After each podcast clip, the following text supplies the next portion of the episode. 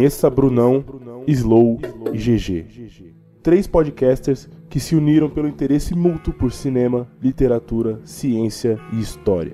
Criadores que já produzem há anos e continuam tendo problemas com agregadores. Que discutem sobre os mais diversos conteúdos, mas seus ouvintes só querem saber de drogas.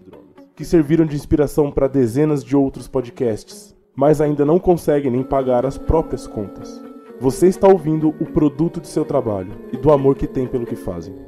Você está ouvindo o Zcast.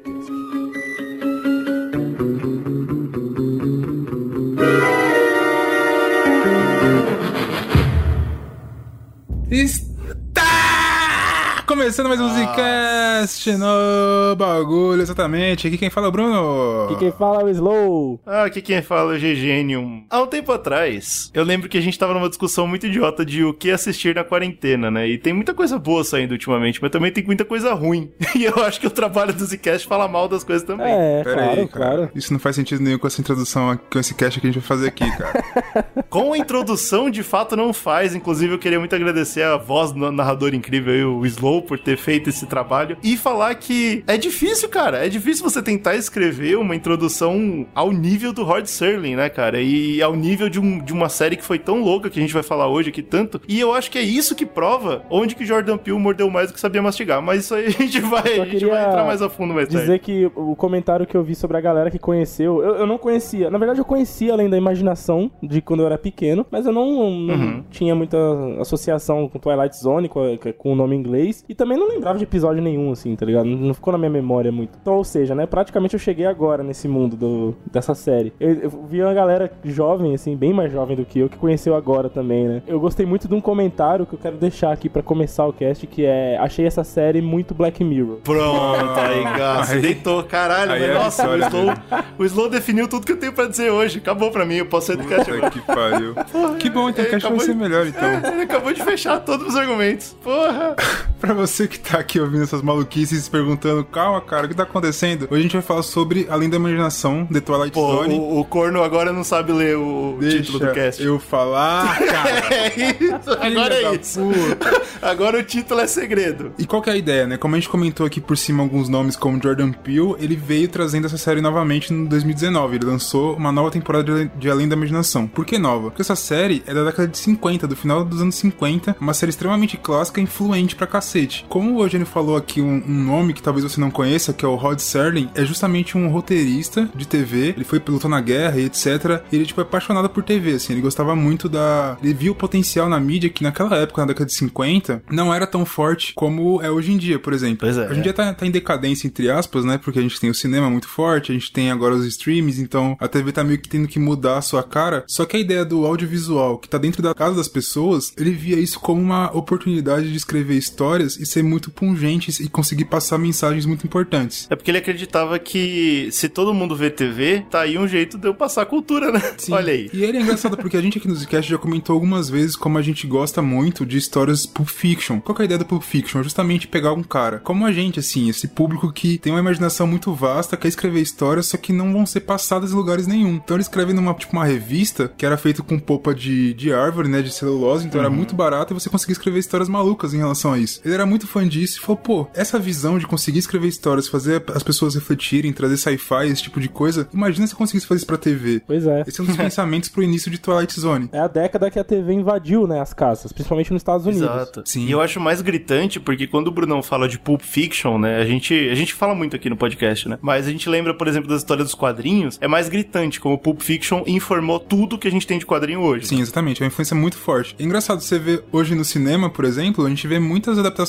de quadrinhos. E a, a ideia é. É. um pouco parecida. Quadrinho, apesar de hoje em dia ser bem diferente do que era antes, ainda é uma mídia barata de se produzir. Então, entre Uhum, aspas, sim. essas histórias mais diferentes, você é muito mais fácil você pagar pra um cara um valor muito mais baixo pra ele fazer isso em quadrinhos pros jovens do que você pagar um piloto de TV, tá ligado? De uma série, É por claro. exemplo. Então, primeiro eles experimentam lá, né? Mais ou menos Alguém isso. tinha que avisar isso pra Warner, né? Pra parar um pouco de fazer série bosta. Exatamente. Mas, mas é, então, a- a- do mesmo jeito que a gente vê uh, os quadrinhos podres, né? Podre é jeito de falar, mas o Pulp Fiction, que é aquele que era né, mais rua, e formando quadrinhos como Super-Homem e Batman para mais tarde fazer todo o sucesso, a gente vê além da imaginação tendo o mesmo papel com tudo que a gente tem hoje no cinema e na TV. Isso é muito chocante. Assim, hoje, hoje a gente vai entrar bem a fundo do que é o programa e do que fez o Rod Serling criar essa parada toda, mas meu, a gente não vai parar de fazer comparações a referências que vocês vão ver hoje no cinema passando na telona. Sim. É muito louco isso. É tão forte porque assim, pra, só pra você ter uma ideia, né? A série clássica, vamos chamar assim, a primeira série, na primeira versão, ela foi lançada em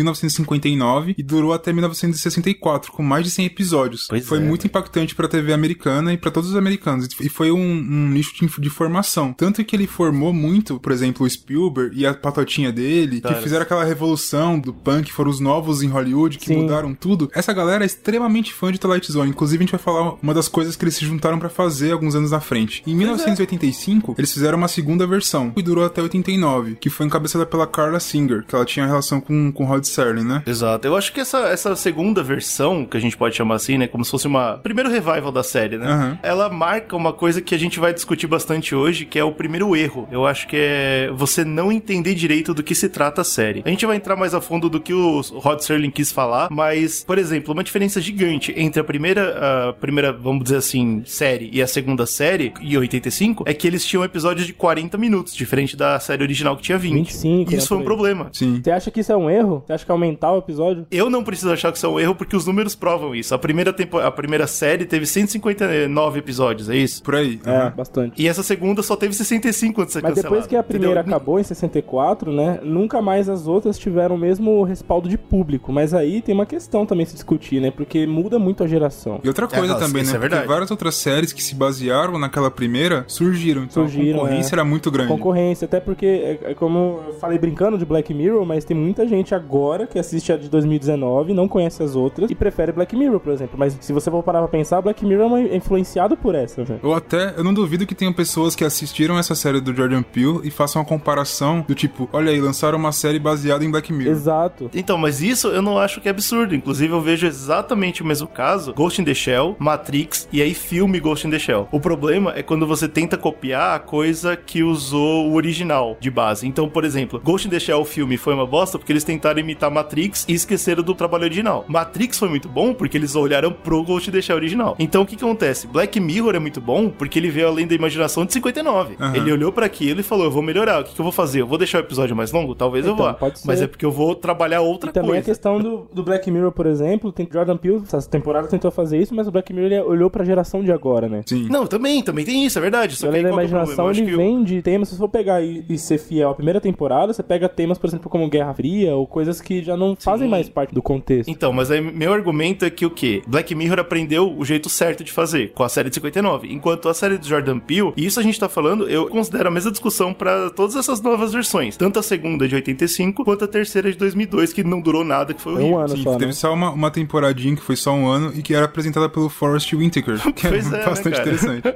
que é, com certeza é mais sinistra. Eu acho que essa foi a temporada que eu vi na TV quando eu era moleque. Tipo, passava acho que no SBT, se eu não me engano. Na época, fiz o link, né? Quando eu comecei a ouvir música na adolescência e tal. E o Jonathan Davis do Korn foi quem fez toda a trilha sonora dessa temporada. Pode crer, e era muito, tipo... Era, loucura, era né, doideira. 90. total.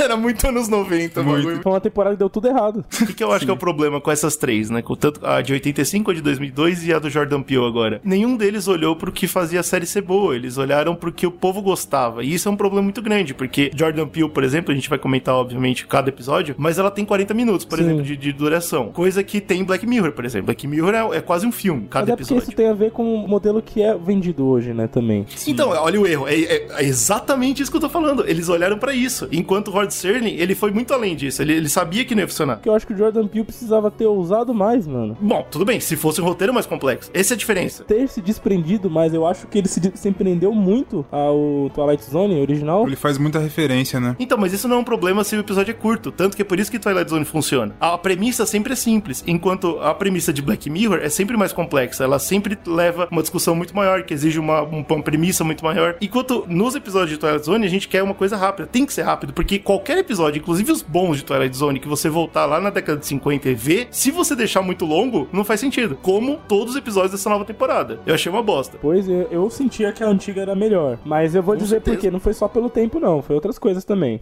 The time is five minutes to twelve, midnight. There is no more darkness. The place is New York City, and this is the eve of the end. Because even at midnight, it's high noon, the hottest day in history, and you're about to spend it in the Twilight Zone.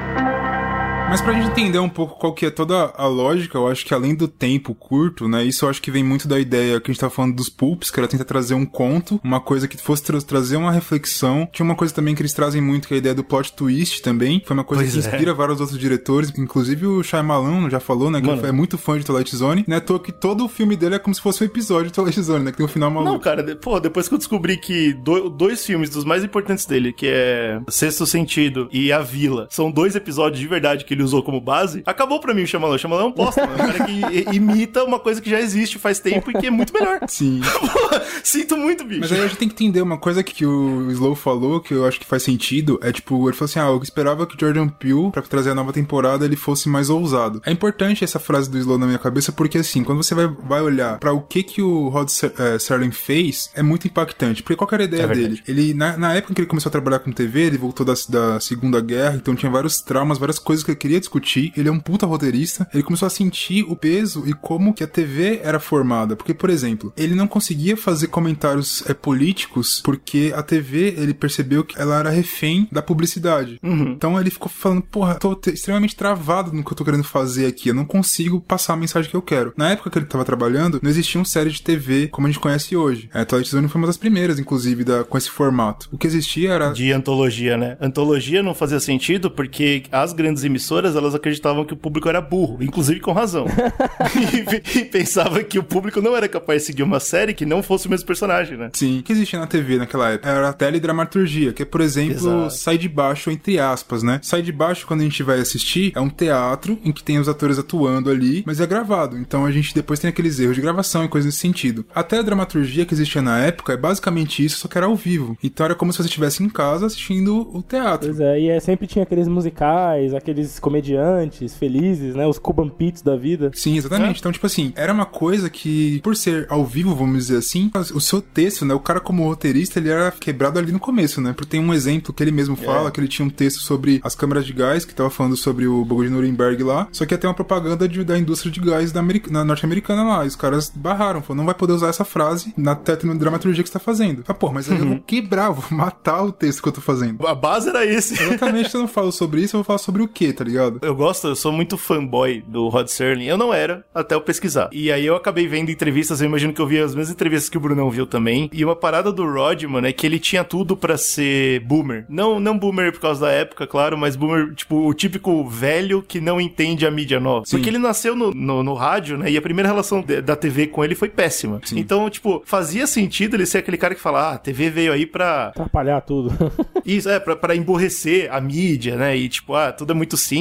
Só que ele é um cara que, ele, ele foi tão genial, e é por isso que eu sou tão fã dele, que ele sabia, como o Bruno falou, ele sabia que a mídia podia ser bem usada, que essa primeira, esse primeiro momento de não dar certo, da mídia ser vendida, e ele ser calado muitas vezes, né? Só deixou ele mais forte. Ele falou, "É, então eu preciso fazer alguma coisa. Isso é muito louco, cara. Sim, se você for ver nos episódios do Além da Imaginação, quando começa a primeira temporada, ele tava fazendo uma coisa tão diferente que no primeiro episódio tem uns 15 minutos que é ele explicando pra você o que é Twilight Zone, cara. Ele, pra ele tentar situar o espectador, né, cara? Pra- Isso é uma coisa que pode, pode não parecer pra gente, porque pra gente é uma série que até já, já passou, por exemplo. Ah, a gente não vê séries de 20 minutos mais, a não ser que seja uma coisa boba. Não, e outro tema, Quando é né? uma coisa mais complexa, é mais tempo. A gente de ver séries malucas assim, hoje em dia é comum, né? Naquela época, É, hoje- o hoje é espectador padrão, ia falar, é. mas o que, que eu tô assistindo? Não tô entendendo, cadê? É igual o Eugênio falou, né? Os filmes que são baseados nos episódios da Light Zone, então a gente já viu, A basicamente. gente já tá, né? hoje em dia, Exato, é exato. difícil, é um desafio até fazer uma série boa nesse arquétipo. Antigamente era uma novidade, hoje não é, né? E aí ele me vem com essa noção política né, e social, ele queria discutir muito. Uma coisa que você percebe nas entrevistas, eu não sei se é só uma cara pública dele, mas eu prefiro acreditar que é verdade. Apesar de saber que, né, todos os nossos deuses estão mortos, nossos heróis são uma mentira. O cara era mega fogo no racistas, mano. Ele, ele, ele, ele- naquela época, gente, 50, ele achar que racismo era um absurdo é, é, é muito foda, como um homem branco e bem sucedido que ele é Pois é, pois é. né? Ele tinha uma cabeça. Mano, ele tava muito além do tempo dele. Se duvidar, ele tava além do nosso tempo até. e ele vem então com essa parada e ele conseguiu vender Twilight Zone porque a CBS, na verdade, já tinha conseguido sucesso com outras antologias menores. Ele não ia conseguir vender se não tivesse pelo menos o mínimo de experiência. Como o Bruno falou, é muito chocante o que ele trouxe. Sim, e só pra dar um exemplo, né, ilustrar isso que o Eugênio falou agora, da visão à frente dele, não só entender como a TV poderia ser utilizada e a importância dela, mas também no sentido pra frentex, até de pensamento que ele, que ele tinha. Porque, por exemplo, Sim. um dos casos que ilustra bem essa parada, essa batalha dele contra a publicidade, contra a mídia, foi o caso do Emmett Till, que eu acho que é até um pouco famoso, a galera sabe que era um, se você não sabe, eu vou contar mais ou menos, ele era um garoto negro, ele foi acusado de assédio sexual contra uma mulher branca nos Estados Unidos na, na época lá. É, segundo ela, ele tinha subiado, feito alguns comentários maliciosos e tal, ele foi escorraçado, né, ele foi espancado, foi uma merda do cacete. Isso daí meio que morreu. O próprio Rod Serling, ele foi atrás dessa história, a moça, alguns anos depois, ela falou que, pô, na verdade não foi bem assim que aconteceu. Não foi bem assim que aconteceu, mas esse, esse cara, ele foi linchado e foi morto, e ninguém foi preso. pois É é. um caso de, de mostrando como o preconceito pode ser perigoso. Sim. E ele quis levar isso pra TV. O texto que ele escreveu foi tão alterado que no final das contas ficou uma coisa que não fazia sentido. Você não vendo aquilo, você não conseguia nem entender a alegoria do que ele tava fazendo mais. Pois de tão é. alterado que foi. E aí ele teve uma visão que até no além desse, né, no primeiro episódio em que ele vai explicar pra você o que é a série, tem um episódio zero como se fosse, que é uma entrevista dele. E que eu acho a entrevista muito foda porque mostra como ele era um cara que batia de frente pesado, né, cara? Porque Pois o cara é, chega pra mano. ele e fala: "Mano, que palhaçada é essa que você tá fazendo aí? Como é que é?" Que roteiro é esse? ele vem com, com uma ideia vendendo, né, a forma com que ele vende, que eu acho que talvez ele tenha seja mentirosa em algum sentido, porque ele sim, ele fala, cara, eu não quero fazer um bagulho político, bater de frente com ninguém. Essa é a parada que ele fala. Quero que os caras que são publicitários façam as coisas dele e que eu tenha a liberdade de fazer o meu texto. Por que, que eu falo que é mentiroso? Porque ele tava falando sobre sci-fi e não tem nada mais alegórico pra você conseguir falar desses sistemas que ele disse que não ia falar, entendeu? Esse é o jeito do roteirista mentir, né? Exato, o roteirista mente cara. assim. Ele jogou com o sistema. Ele falou: Eu vou falar mal de vocês usando a ferramenta de vocês, que é o próprio mu- mundo do entretenimento, né? É, então, ele tá falando assim, eu só quero fazer entretenimento, eu não quero fazer comentário político nenhum. Fica Dentro do meu tranquilo. entretenimento vai ter vários comentários políticos.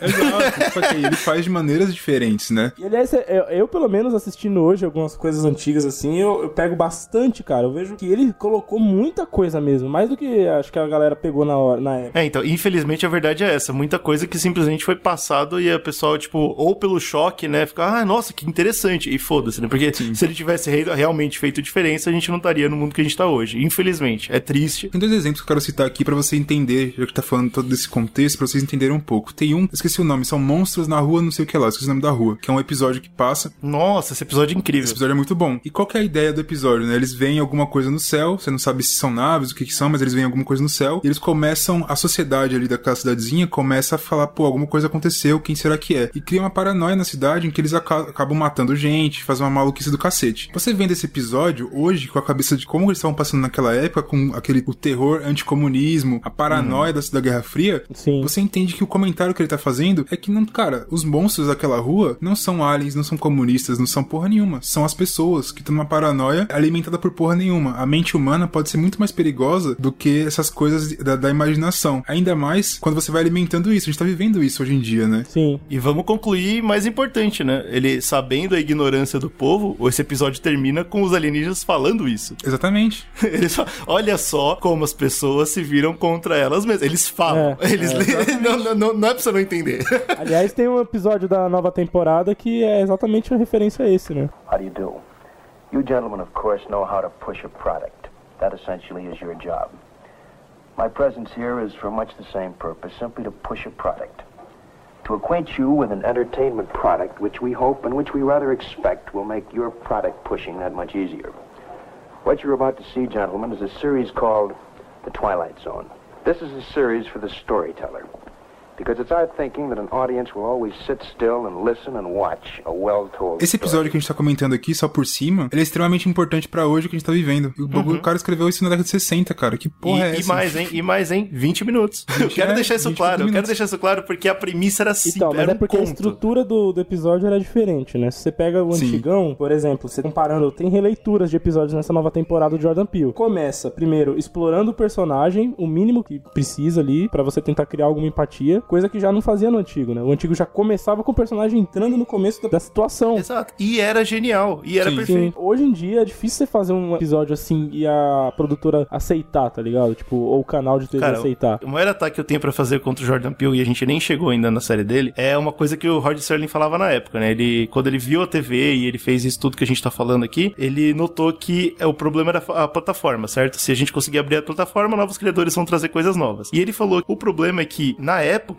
ninguém tava querendo trazer coisa nova. Então, quando vem um corno hoje, em 2019, olhar pra trás e falar, pera aí, eu vou recriar aquela porra, pra mim esse filho da puta tá desrespeitando o trabalho do Rod Serling. No máximo. Entendeu? Porque é complicado, por exemplo, você faz tá um indo no- episódio na base. de 20 minutos na base que era o antigo, por exemplo, pra tentar fazer essa pegada. É difícil, por exemplo, porque hoje, se você for olhar a série do Twilight Zone nova, ela é recheada de atores conhecidos. Tem alguns desconhecidos Então. ou não. E aí é uma coisa que eu achei que o Jordan Peele podia ter feito, né, nesse sentido de referenciar, porque se você pega um ator com a cara conhecida, o empresário dele vai falar, ele não vai entrar num episódio de 20 minutos onde ele não é nem explorado, onde, onde o É ator não verdade, é é enaltecido verdade. no mínimo. Então já é complicado. Você tem Duas razão. E aí, minha razão, o que que eu tô falando? Não faça o Jordan igual. Peele, ele já é. Eu, eu fiquei triste que ele é conhecido por, por não ligar pra isso, tá ligado? Ele foi lá e lançou atores nos filmes que ele tem feito ultimamente, sem se preocupar com essa parada da cara do ator, se preocupar com a maneira, o tanto que ele tem que aparecer, e mais na mensagem, né? São trabalhos É, que ele então. foca nisso. E eu achei que ele ia fazer Entendeu? algo assim. Eu espero muito dele. Eu espero muito dele. Ele vem fazer uma palhaçada dessa, eu fiquei puto. Porque se, se você for seguir a- na, na pele o que o Rod Serling falou, não faça igual, traz coisa nova, a mídia tá aberta pra isso, você faz Black É. Mirror. Você aprende com a série do cara e faz algo diferente. Aí sim, a minutagem é o que você Só que aí quiser. a gente fala depois de qual o contexto, né, que o Jordan Peele entrou nessa série. É, no contexto de ser um sanguessuga não, babaca. cara, não é exatamente Quero que isso. se Não é foda. exatamente entendeu? Que eu quero. isso. Não é, não é isso, cara. Acabou pra mim, acabou. Não, cara. Get Out, acabou Us, acabou, acabou essa porra. Meu irmão, para com você isso. não fala mal do Jordan Peele no, no, no meu front, não, cara. Tá louco? Antes da gente falar de Jordan Peele, acho que a gente tem que falar de algumas outras coisas também. Uma, além disso que a gente comentou, tipo, que era uma das temáticas dele, pra mostrar como era a sociedade através dessa visão dele é, de mundo e trazendo isso por essa visão do imaginário do Twilight Zone. Além disso tudo, ele também gostava de falar muito do próprio personagem, explorar personagem. Apesar do que o Slow falou de ah, é pouco tempo pra explorar personagem, mas tem episódios que em 20 minutos é justamente pra explorar o O personagem. cara escrevia muito bem, né? Tinha essa questão que o E é, roteiro dele era importan- é, então, é importante deixar claro que o cara era um dos melhores roteiristas da história.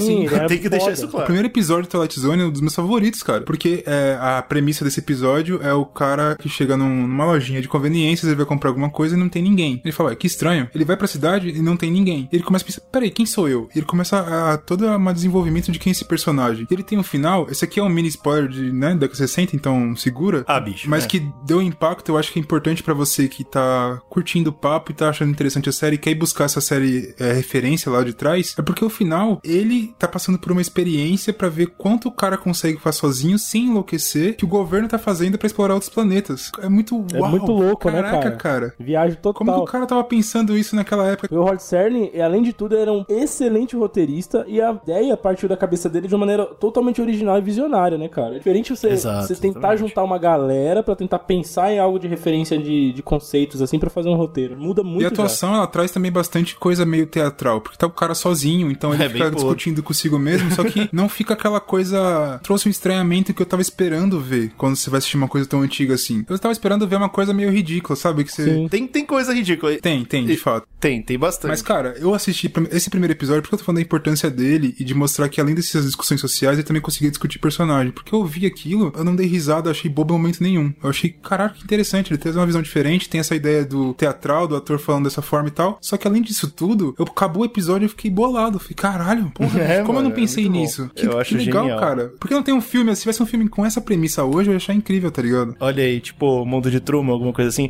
Eu queria, eu queria dizer que é impossível a gente não entrar em spoilers, tá? Então, se você tá começando a curtir o papo e quer assistir, seria interessante assistir antes de ouvir o resto, porque a gente vai entrar em alguns. São, Exato. são, 150, são 160 episódios só da primeira temporada. É, então, então, quer dizer. segura. Além de quando a gente for falar da nova temporada, que a gente vai falar de mais spoilers ainda, mas a gente vai Então, avisando. mesmo, mesmo tendo spoilers, mesmo que a gente spoile muito, ainda tem muito pra você assistir. Então também não, não é algo que vai estragar a sua experiência.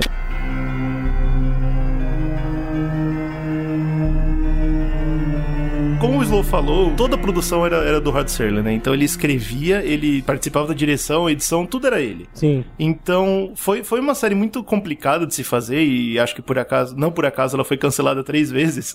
que a CBS, ela dependia 100% da vontade do Rod Serling. E ele queria muito contar histórias, ele tinha muita coisa pra contar. Bom frisar pra quem não conhece que ele narrava também a série, né? Essa é a grande Pois é, ele também narrava a característica da- dessa série é que ele aparece na série e fala, ele comenta o episódio, né? Então foi muito desgastante, entendeu? Porque o cara fazer isso pra todo episódio durante cinco temporadas... Tudo, né? Tudo era ele. É muito cansativo. Não por acaso, assim que ele foi, ela foi cancelada a terceira vez, ele pulou fora, né? Mas no tempo dessa série, teve vários episódios marcantes, a gente vai comentar muitos aqui no podcast. E é interessante porque ele não só trazia contos escritos por ele, apesar de ser a grande maioria, mas ele também trazia contos de outros autores e ele acreditava todos esses autores, cara. Mesmo que o autor tinha morrido há muito tempo ou coisa assim, ele sempre acreditava. Ele sempre foi um cara muito ético no que ele fazia. Isso que eu acho que é mais incrível. Que era um dos temas que ele queria trazer, né? Mostrar. É, exato, Ele viu exato. o terror da guerra, né? Eu li um cara que. desses caras que escrevem ou que contam histórias, que viveu um absurdo que é a guerra. Então, É. quando ele volta daí, uma das coisas que, que ele quer comentar muito, eu, eu li em alguns artigos, fala, por exemplo, que ele percebeu que toda essa. é, os Estados Unidos estava virando aquele negócio do. que até hoje é um pouco assim, né? Winners e losers. Falou, cara, é um absurdo você parar pra pensar que a gente é, engrandece as pessoas que são mesquinhas, que são.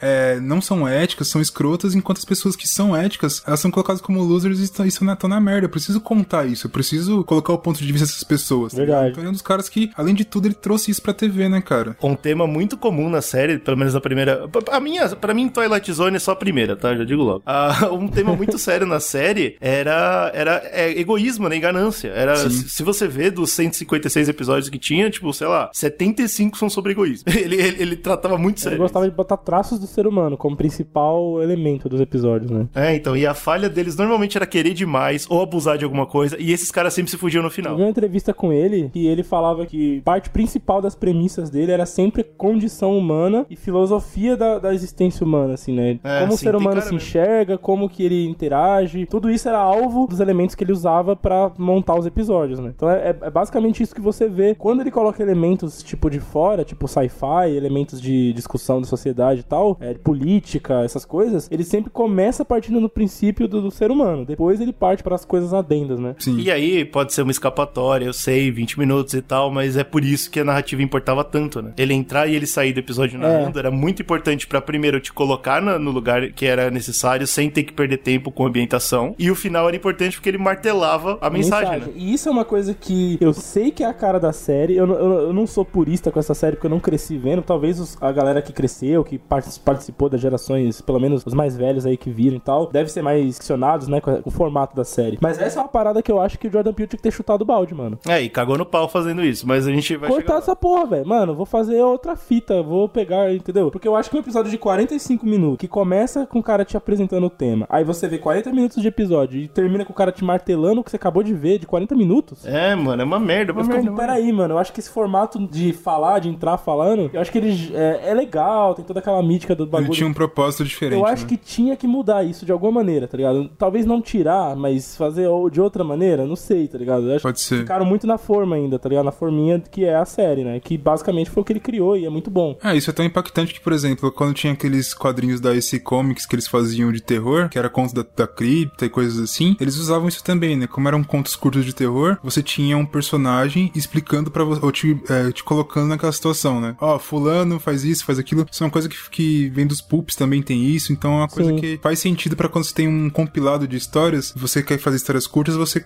ambientar a pessoa no que ele tá falando. né? Também a dificuldade de você passar algumas ideias pra tela, né? Tipo, falam muito aqui, comentários da galera falando muitos episódios dessa nova temporada, que é, vai ter a segunda também, vai ter mais episódios, né? Infelizmente. É, eles são, às vezes, é, releituras de antigos, justamente com essa ideia de falar: Rod Serling na época não tinha como fazer assim por conta da tecnologia de- da, da época. E ele se virou. Ah, eu acho meio bobo, cara. e agora eu a acho gente que vai é... fazer. Ele fez, cara, ele fez. Ele fez, cara. É- Fez e fez melhor do que porra de, de Jordan Peele. Não, mas peraí, peraí. Eu tenho que discordar completamente do que o Slow falou agora. Completamente. É. Não, não é a visão que eu tenho que o, o Não, eu também- eu- fez. A visão que eu vejo é mais uma ideia assim. Não é que, ah, eu vou fazer uma releitura porque agora eu tenho tecnologia. Eu acho que o que ele faz é, eu vou fazer uma releitura de episódios clássicos que a galera lembra muito, mas eu vou tentar trazer um tema, uma discussão nova pra aquela discussão antiga. Entendeu? Eu acho que ele vai mais nessa visão. E eu vou provar que Get Out e Us foi sorte. e Não, que daqui não, pra não, frente não, eu vou não, fazer não, não. bosta. Você tá falando É isso bo- mesmo, é isso Pá, mesmo. essa É isso mesmo. bosta, pô. É, mas aí é o bosta, né, cara?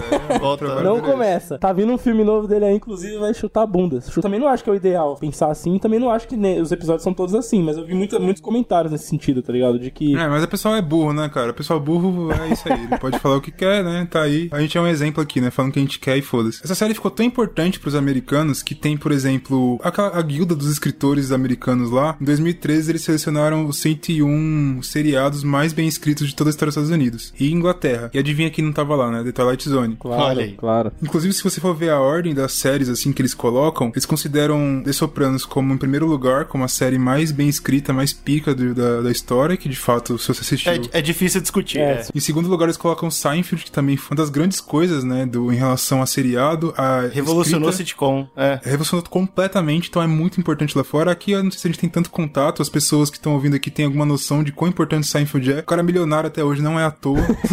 tem todo um contexto do que, que ele fez. E The Twilight Zone veio logo em terceiro lugar, que revolucionou totalmente a indústria e mostrando que sci-fi podia ser feito pra TV e cinema também. E falando de cinema, eu acho que tem uma coisa que a gente tem que deixar, porque tem uma marca é, na história, vamos dizer assim, de The Twilight Zone. Claro que não tem nada a ver com Rod Serling nesse sentido, mas é uma marca também que as pessoas lembram muito quando falam de Twilight Zone, que é o filme de 83. Olha aí. Esse filme é bastante impactante, porque ele- a ideia do filme são quatro segmentos, ou seja, como se fossem quatro contos de 30 minutos, É, bem isso mesmo. tendo um diretor muito pique em cada um deles. Eles não se interligam, os contos. Não, é como se fosse, Não, tipo, não, não. ó, É antologia, antologia. É, tipo vou fazer antologias. um episódiozão grandão pro cinema. Exato. Só que aí ele vai pegar quem? Ele vai pegar os diretores que estão em alta completamente dessa parada. Que legal. Eles têm, por exemplo, John Landis, que é um cara que ele tinha feito um lobisomem americano em Londres, Os Irmãos Cara de Pau. Ele era um cara que tava extremamente em alta. Eu falei, mano, esse cara é muito pica, ele é muito bom, o cara, ele vai ser um dos melhores diretores, etc. Porque ele tava, tipo, muito em alta. Tudo que ele lançava era sucesso. Outro cara é o Joe Dante, que ele fez Gremlins, por exemplo, Pequenos Guerreiros, que são filmes muito fodas também. Também tava muito em alta nessa época, da década de 80. Tem o George Miller, tinha, né? George Miller, né? Ele voltou ti- ultimamente. E é ele que faz uma releitura daquele episódio do, do Gremlin no avião lá, né, cara? Bem melhor do que a releitura do Jordan Peele. E também tem o Steven Spielberg, que é um dos caras que estava encabeçando o projeto, que ele faz também uma série. As séries em ordem, né, do que eu falei são: John Landis faz uma série chamada Time Out, o Joe Dante faz It's a Good Life, o George Miller fala Nightmare, lá, mesmo, mesmo, mesmo nome de episódio, né? Nightmare É, é, sim. 20 mil léguas submarinas.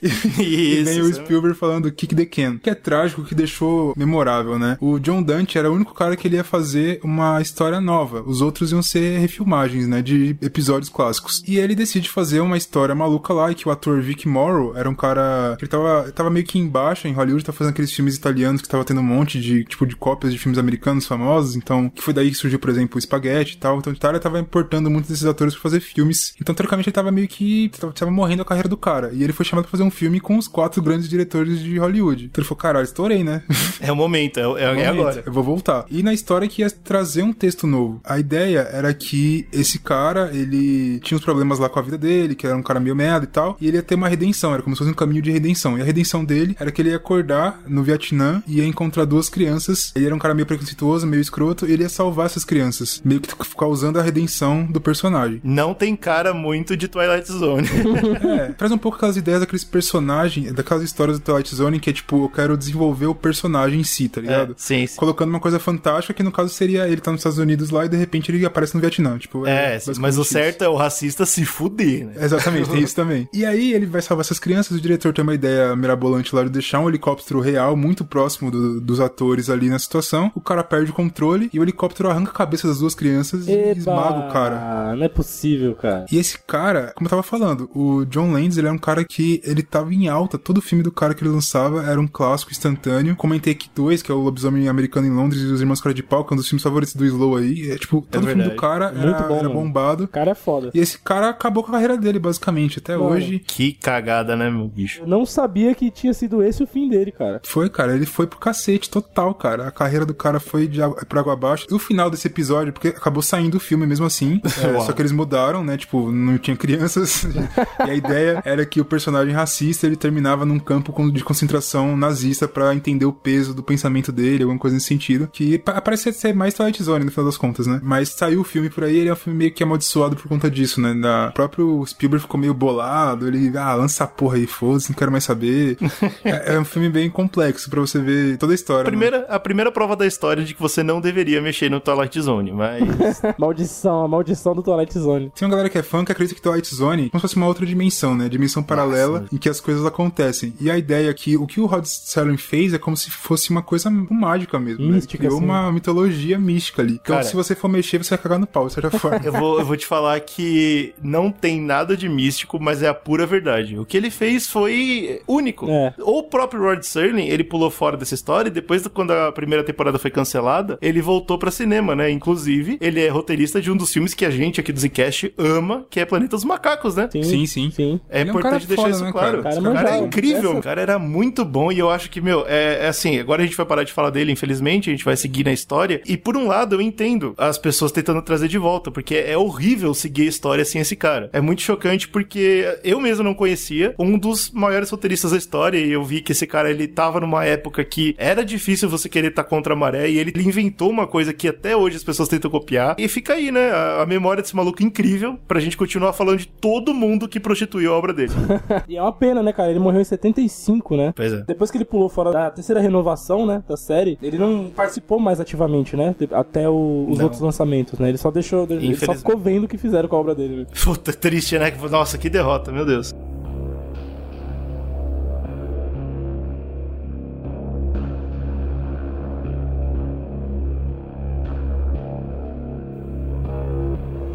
Pra gente poder falar mais a fundo, pro GG conseguir falar do que, que ele não gostou tanto, a gente poder discutir um pouco os episódios, tem que entender qual que foi a ideia por trás dessa renovação, né? Por que, que o Jordan Peele encabeçou isso e falar um pouco dos episódios também, né? Por que, cara? Me explica, por favor. Cara, esse Nossa, projeto a CBS queria reviver desde 2012. Eles queriam recriar desde 64.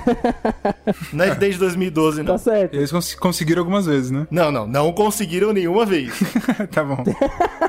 Eles não conseguiram recriar e vêm tentando. Eles vêm E tentando. adivinha só se vem dando certo. Em Chuta. 2002 eles fizeram aquela temporada com Forrest Winter, aquela que o Bruno falou e tal. O povo odiou, né? Bem mal avaliado, tudo. Que inesperado. Um ano Ah. depois foi cancelado e tal. E aí eles ficaram ma- macerando essa ideia, mas estava engavetado. Em 2012 eles pegaram o Brian Singer, que a galera conhece aí pelo, pela série dos X-Men no cinema. Uau, aí é um erro, hein? Aí Aí os tá de parabéns.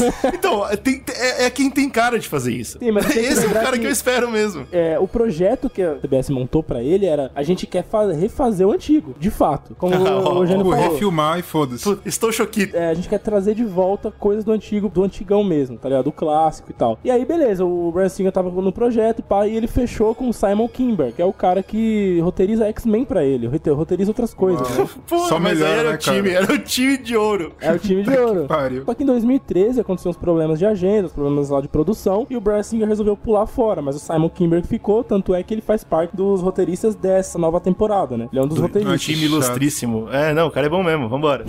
Ele faz muita coisa pra TV, o Simon Kimber, que eu não sabia, mas tem bastante série aí que ele, que ele faz episódios e tal, ele escreve. E aí em 2017 eles encontraram o showrunner da série, produtor executivo da série, que foi o Jordan Peele. Só que primeiro eles entraram em contato com a produtora do Jordan Peele, Monkey Paw Productions. O cara em 2017 já tava, com a produtora já tava fazendo uns filmes da hora, né? Tipo, tá, tá produzindo bastante coisa. Hoje ela é uma das produtoras mais sem rentabilidade nos filmes independentes lá nos Estados Unidos, né? Você vê aí Blumhouse e A24 aí fazendo um monte de parceria com ele. Ele recebeu esse, esse contrato e falou: Não, mas espera aí, eu cresci assistindo essa parada, tenho um respeito muito grande pra essa parada. Eu acho que.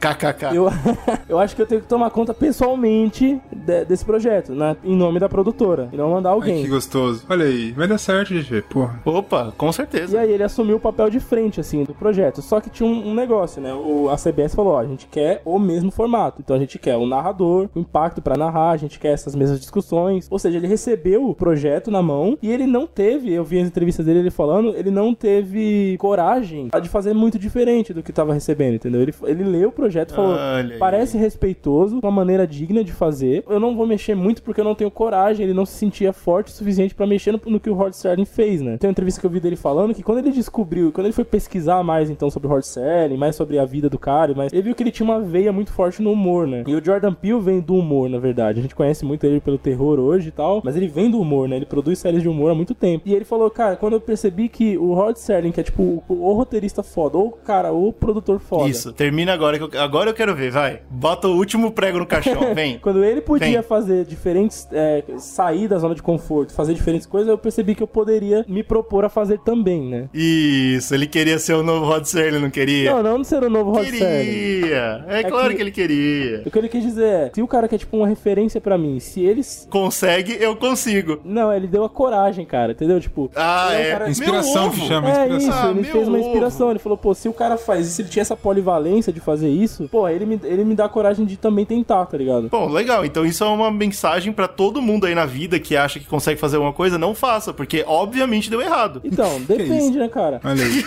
Acho que tem algumas coisas que a gente tem que falar aqui. A primeira Tô dela, surtando. que é tipo assim, a crítica que pode ter ficado, que hoje a gente tá fazendo, por exemplo, com o Jordan Peele especificamente, eu acho que assim, ele pegou um projeto que tava vindo encomendado. Os caras aproveitaram da cara dele pra ser o narrador, porque ele é um cara que tá em alta, as pessoas Sim. querem saber o que ele tá fazendo. Isso que o Slow fa- falou faz muito sentido. É um cara que vem da parte da comédia, mas os dois filmes dele poderiam muito bem ser episódios do Twilight Zone, clássico, inclusive. Verdade. Porque é aquela, aquela ideia de você ter um plot twist no final e você ter uma, uma desconstrução e É discussão verdade. da sociedade. Então, tipo assim, ele se colocar nesse papel, acho que é a parte muito do marketing. Falar assim, pô, a gente colocar o Jordan Peele aqui nessa série vai ser incrível. Exato. Só que vem aquelas coisas que podem ter deixado descontente algumas pessoas, que é o sentido de que a gente vai pegar episódios e vai meio que refazer eles, repaginar. E aí eu acho que teve. Alguns episódios são melhores que outros. Eu gostei da série no geral, dessa nova temporada, mas, tipo, tem releituras que são feitas, por exemplo, que são muito bacanas. Tipo assim, a ideia que é feita, tá ligado? Eu acho que, inclusive, é isso que a gente tá falando de que ele deveria ser mais corajoso e fazer algumas mudanças. Eu acho que o último episódio que ele coloca da primeira temporada é uma forma de falar: ó, eu entreguei pra vocês a primeira temporada, agora eu acho que eu tenho mais liberdade pra fazer a segunda, tá Tipo, ligado? agora eu estou livre, você acha que é isso? Agora. Eu não sei se necessariamente é isso, mas eu acho que se a galera apoiar e quiser, como já vai ter a segunda temporada, eu espero que ele se sinta é, na liberdade de poder fazer coisas diferentes. Ele já traz algumas discussões de racismo, de várias coisas assim, muito mais evidentes do que o Rod, o Rod Serling conseguia fazer naquela época, porque né, verdade. a CBS não deixaria. Só que eu acho que ele precisa, fa- precisava fazer mais. Eu fiquei com vontade demais, tá ligado? Aquela série que eu falei, pô, poderia Sim. ser muito mais. Eu acho pertinente a gente entrar agora na série e falar de cada um dos episódios, pelo menos um pouco, pra, pra ter uma noção do que, a gente achou e deixou de achar. Mas antes de falar dos episódios, eu não quero ser aquele cara que torce contra, tá? Mas eu acho, honestamente, que daqui a um, um, dois anos, quando a gente for fazer o próximo podcast ou vídeo disso, o Brunão vai falar que se arrependeu do que ele falou hoje. Pode ser. Porque eu acredito que o Jordan Peele merece um podcast só dele. Eu amo os trabalhos que ele soltou pra gente. Vocês sabem, a gente já gravou aqui várias vezes. Mas eu acho que ele não tem mais o que falar. Eu sei que isso parece absurdo, mas eh, Get Out foi, assim, incrível, né? Muito, muito, muito fantástico. Us já foi inferior. O próximo filme dele que tá saindo, que é Candyman, parece que vai ser uma porra.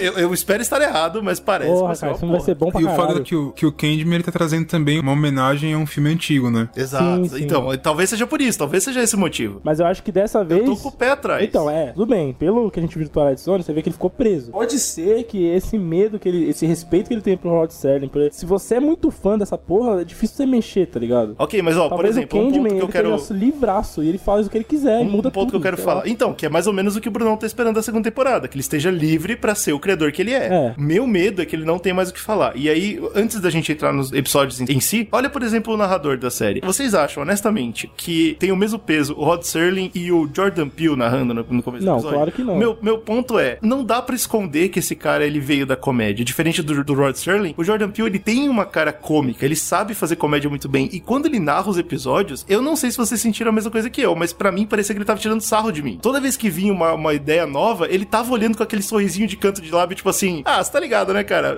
Twilight Zone. E eu fiquei muito puto com isso. Vo- Vocês não sentiram Não, isso, não certo? senti isso, não. Mas é claro senti que o muito. peso, da- o peso da narração, tipo, do Rod Serling, do criador da parada, tipo, é diferente, com certeza. Mas, por exemplo, o último episódio da temporada em que é bem diferentão foi um dos que eu mais gostei, não de história, eu gostei demais de outros episódios, mas quando eu vi aquilo eu falei, tá, agora o Jordan Peele, eu acho que a partir daqui ele consegue fazer a loucura É, eu- dele. eu entendi que é fazer um episódio extremamente meta. Era aquilo que eu esperava. Pode ser ruim, mas eu quero aquilo, entendeu? Eu quero aquele bagulho de Sim, você sim. tá, de tal Jordan Peele narrando pra você e você vê que ele tá dentro do episódio. Você fala, o que que tá acontecendo? E tipo... É, então, nesse sentido, eu odiei esse episódio, a gente vai chegar nele no final, óbvio, que é o final da temporada, e eu vou explicar por quê. Mas pelo menos nisso eu concordo com o Brunão. É, foi muito bom pra mim, que nem o Slow falou, por exemplo, não ter a narração. Não porque eu não gosto da narração, inclusive eu sou um grande fã, mas porque eu acho que o Jordan Peele não serviu narrando, tipo, de forma É, nenhuma. ou então, tal, Então- é, assim, tem episódios que ele narra no final e não, não ele, não é por causa da cara dele, mas me incomoda algumas coisas do tipo, tá, eu tô aqui na, na sinestesia do final, cara, para de ficar falando do final. Então, mas é, Tá ligado? foda, é foda falar São mal disso porque 40 funcionava com o Rod do, do, do bagulho. Já, É. já tô me alimentando do, do episódio que foi longo, tá ligado? Então, Mas aí, nesse sentido, eu vou até. Ó, eu entendo a esperança do Brunão. Eu acho que ele vai se arrepender de ter esperado muito Jordan Peele. Eu fico chateado de falar isso, porque eu gostei muito do que ele lançou até agora, mas pra mim, ele não tem o que contar. Vamos entrar no primeiro episódio e vamos ver o que ele tem a dizer. Vambora. Samir Wassan is an artist of great principle. A man who refuses to compromise his beliefs for a cheap joke. But tonight, he felt the rush of the limelight for the first time. Now, he'll have to decide what really matters to him when the laughter stops and how much he's willing to give to the Twilight Zone. O primeiro episódio abre com o comediante, né, cara? E, e foi interessante pra mim porque no primeiro momento eu senti mega vibe de Twilight Zone mesmo. Eu imagino que vocês também, na parada de tipo, aparece um cara sinistro e, vem de uma premissa interessante. Mas o problema do episódio é que ele é longo, né? É, então. Acho que tem esse episódio mais do que todos os outros. Pra mim, eu acho que o nele a crítica que vocês fizeram no começo cabe muito. É um episódio que se estende e fica extremamente Muito, chato. Esse episódio, pra mim, é o pior episódio da temporada. Sério? Sendo o primeiro, eu acho que é muito impactante. Não é o pior, não, cara. Pra mim É é. interessante ouvir isso. Você não acha que é o pior, você acha- mas você também acha que ele é ruim ou você acha que ele é bom? Eu acho ele meio fraco, assim. Justamente por conta. A premissa é muito boa e a ideia é muito boa, a mensagem. Mas pra você tem coisa pior. Tem. Só que o foda, cara, é porque ele é uma ideia muito Twilight Zone da década de 60. E ele se estende por 40 minutos. É. Fica chato. O formato da série, infelizmente, é esse tamanho grande, né? A gente já comentou que isso pode ser um problema em alguns episódios. E nesse caso é isso, né? Eu acho que o que vem de Twilight Zone pra mim, mesmo nos episódios, tem episódios antigos também que eu não gosto tanto, mas o que eu gosto são as ideias que eles introduzem. E nesse caso, Dúvida. a ideia é muito boa, que a ideia é um comediante que ele quer fazer comédia política, quer criticar, quer fazer o escambau. Sim. E quando ele faz isso, ninguém se interessa, Ninguém acha ninguém ri. É, ninguém acha engraçado. Ele tá falando, ah, é Donald Trump, eu não sei o que lá, a petroleira, e o cara cagando pra Ninguém ele, liga. ninguém acha É. engraçado. E ele é um cara bem ruim também, isso é uma coisa que eu não gostei muito, porque, tipo, se a piada fosse engraçada, pelo menos, e as pessoas não vissem graça por... Ia ser mais eu ia sinistro, achar né? um texto mais bem escrito. Pref... É verdade, Preferiria verdade. muito. Isso é uma coisa que me incomodou. Mas enfim, você entende o contexto. E quando ele encontra um, um personagem que é uma coisa bem. A parte mística, né? É um comediante antigo que fez muito sucesso e sumiu. E teoricamente ele Isso. fez por conta de, uma, de um pacto, como se fosse um pacto com um demônio, né? Então ele faz esse pacto com esse comediante que é, cara, começa a falar sobre a sua vida. As pessoas querem saber sobre o seu dia a dia. E quando ele começa a fazer isso, as pessoas riem. Só que tudo que ele fala some. Ou seja, ele tá falando do cachorro dele, que Aí fez um bagulho bizarro e o cachorro desaparece. E as pessoas próximas a ele vão desaparecendo pra alimentar o ego dele. Então tem aquela discussão do personagem, tem todas essas paradinhas, esses Eu elementos, tá ligado? gostei, eu gostei porque tem é aquela história, né? O Rod Serling ele sempre trazia alguma coisa do comum, né? E ele extrapolava no Twilight Zone. E não é um conhecimento absurdo isso pra gente. A gente que, que grava podcast há anos, a gente sabe o que é isso, né? A partir do momento que você transforma uma coisa sua, pessoal, em algo público, ela realmente perde valor, entre aspas. Não é, não é perder valor, mas é, é mais ou menos o que o cara fala no, no episódio pra ele, né? Ele se torna público, Sim. ele não é mais seu. Exatamente. Entendeu? Então, tipo, quando eu vi isso, eu achei muito legal. Assim como o Brunão, eu adorei a premissa e eu acho que ela tem uma, uma base na realidade muito forte. E se fosse 20 minutos de episódio, provavelmente, talvez seria um ótimo É. episódio. Se fosse escrito pelo Rod Serling, com certeza seria melhor. Com certeza seria Exatamente. Como, infinitamente como o próprio melhor. Jordan Peele, Jordan Peele falou, ele é um cara que sabe escrever comédia. Você consegue ver em próprios episódios antigos de É verdade, Twilight Zone que ele tem essa, essa pegada. E pra mim, um dos piores pecados, além do tempo que eu achei alongado, e eu acho que ele não, não precisaria se prender em 40 minutos. Fazer o tempo que a história precisa, foda-se. É, bicho, exato. É precisa de uma hora de história? Conta uma hora aí, mas faz uma história boa. Com certeza. Precisa de 10 minutos? Conta 10 minutos. E, velho, você não precisa ser inteligente, mano, porque se você pegar os, os números das séries até hoje, todo Twilight Zone que foi 40 minutos foi ruim. E todo 40 Twilight Zone que foi 20 minutos foi bom. Na história, eu tô falando, tá? Não tô falando 2019. Mas o que eu tô falando é que, assim, dá pra saber que não vai dar certo. Não, cara, e eu tenho certeza que se o, se o Rod Serling tivesse 40 minutos pra contar uma história, ele ia contar uma história foda. Ia, ia, com é só assim, o tempo é igual o próprio Black Mirror, assim. Eu não sei se depois ele mudou um pouco, mas no- nas primeiras temporadas dele tinha episódios de 50 minutos, tinha episódio de meia hora. Foda-se. É. Depende da É, história. Da história. Você tem que ter essa Você vê maturidade. que, por exemplo, É. depois que Black Mirror ficou foda, conhecido e a Netflix bancou, tem um padrão de número de episódios e tempo. Que ficou ruim, né? Essa que é a parada. ficou ruim. Isso que eu tô É, dizendo. Se você agora vem com o projeto fechadinho na mão, porque tem que ser assim, porque os acionistas querem assim, você tira a parte do, do criador ali, né? Da influência dele. Então, mas aí eu acho que aí eu acho que vai da maturidade do Jordan Peele, e é por isso que eu tô criticando ele de ter pulado fora, mano. Ó, se não vai ser bom, eu não quero fazer, fazer parte. Eu acho que é interessante marcar esse primeiro episódio, porque a série saiu episodial, né? Não saiu que nem Netflix de uma vez. No primeiro episódio rolou uma crítica, né? A galera não gostou muito, né? Então, assim, se você vê o público hoje, no, no IMDB você consegue ver a nota dessa série e tal, assim, ela, ela é muito odiada pelo público. Os críticos não foram É, tão não foram tão é, agressivos, né? Mas o público realmente não gostou muito. a partir do primeiro episódio rolou essa parada que a gente falou aqui. Eu acho que a gente não precisa ficar se repetindo muito, né? O tempo é muito longo. E tem uma coisa mais, que é. a- o pessoal criticou que é muito previsível o episódio. Sim. E eu achei curioso essa parada. Vocês sentiram previsibilidade, tipo, como, como algo No negativo geral, nessa no série? geral da série. É, tipo, ah, puta, é óbvio que isso ia acontecer. Como, por exemplo, no final, o comediante fazer uma piada sobre si mesmo. Entendeu? Tipo, eu não achei um problema de forma nenhuma. Inclusive, eu, eu acredito que muitos episódios antigos, né, de 50 e afins, eram previsíveis e nem por isso eram ruins. Eu que eu vejo assim, um, os episódios que mais marcaram, que mais chamaram atenção, são aqueles que o plot twist é imprevisível. Então eu É acho que verdade. no público, em geral, eles têm essa ideia, tipo, saudosista. Você não viu todos os episódios eh, recentemente de Twilight Zone pra saber que a maioria não é assim, tá ligado? Mas você fica na sua cabeça, pô, é aquele clássico em que todo episódio a sua cabeça vai pro cacete. E aqui, só- alguns deles até fazem alguma brincadeira nesse sentido, mas a maioria é previsível. Só que tem assim, eu vejo duas coisas de previsível, assim. Tem um previsível que é ruim, que é aquele previsível que você não quer ver. Que é, por exemplo, Ah, é. o cara, tipo, você tá vendo a parada e fala, puta, o cara vai fazer uma piada dele mesmo. Porra, não quero ver isso, velho.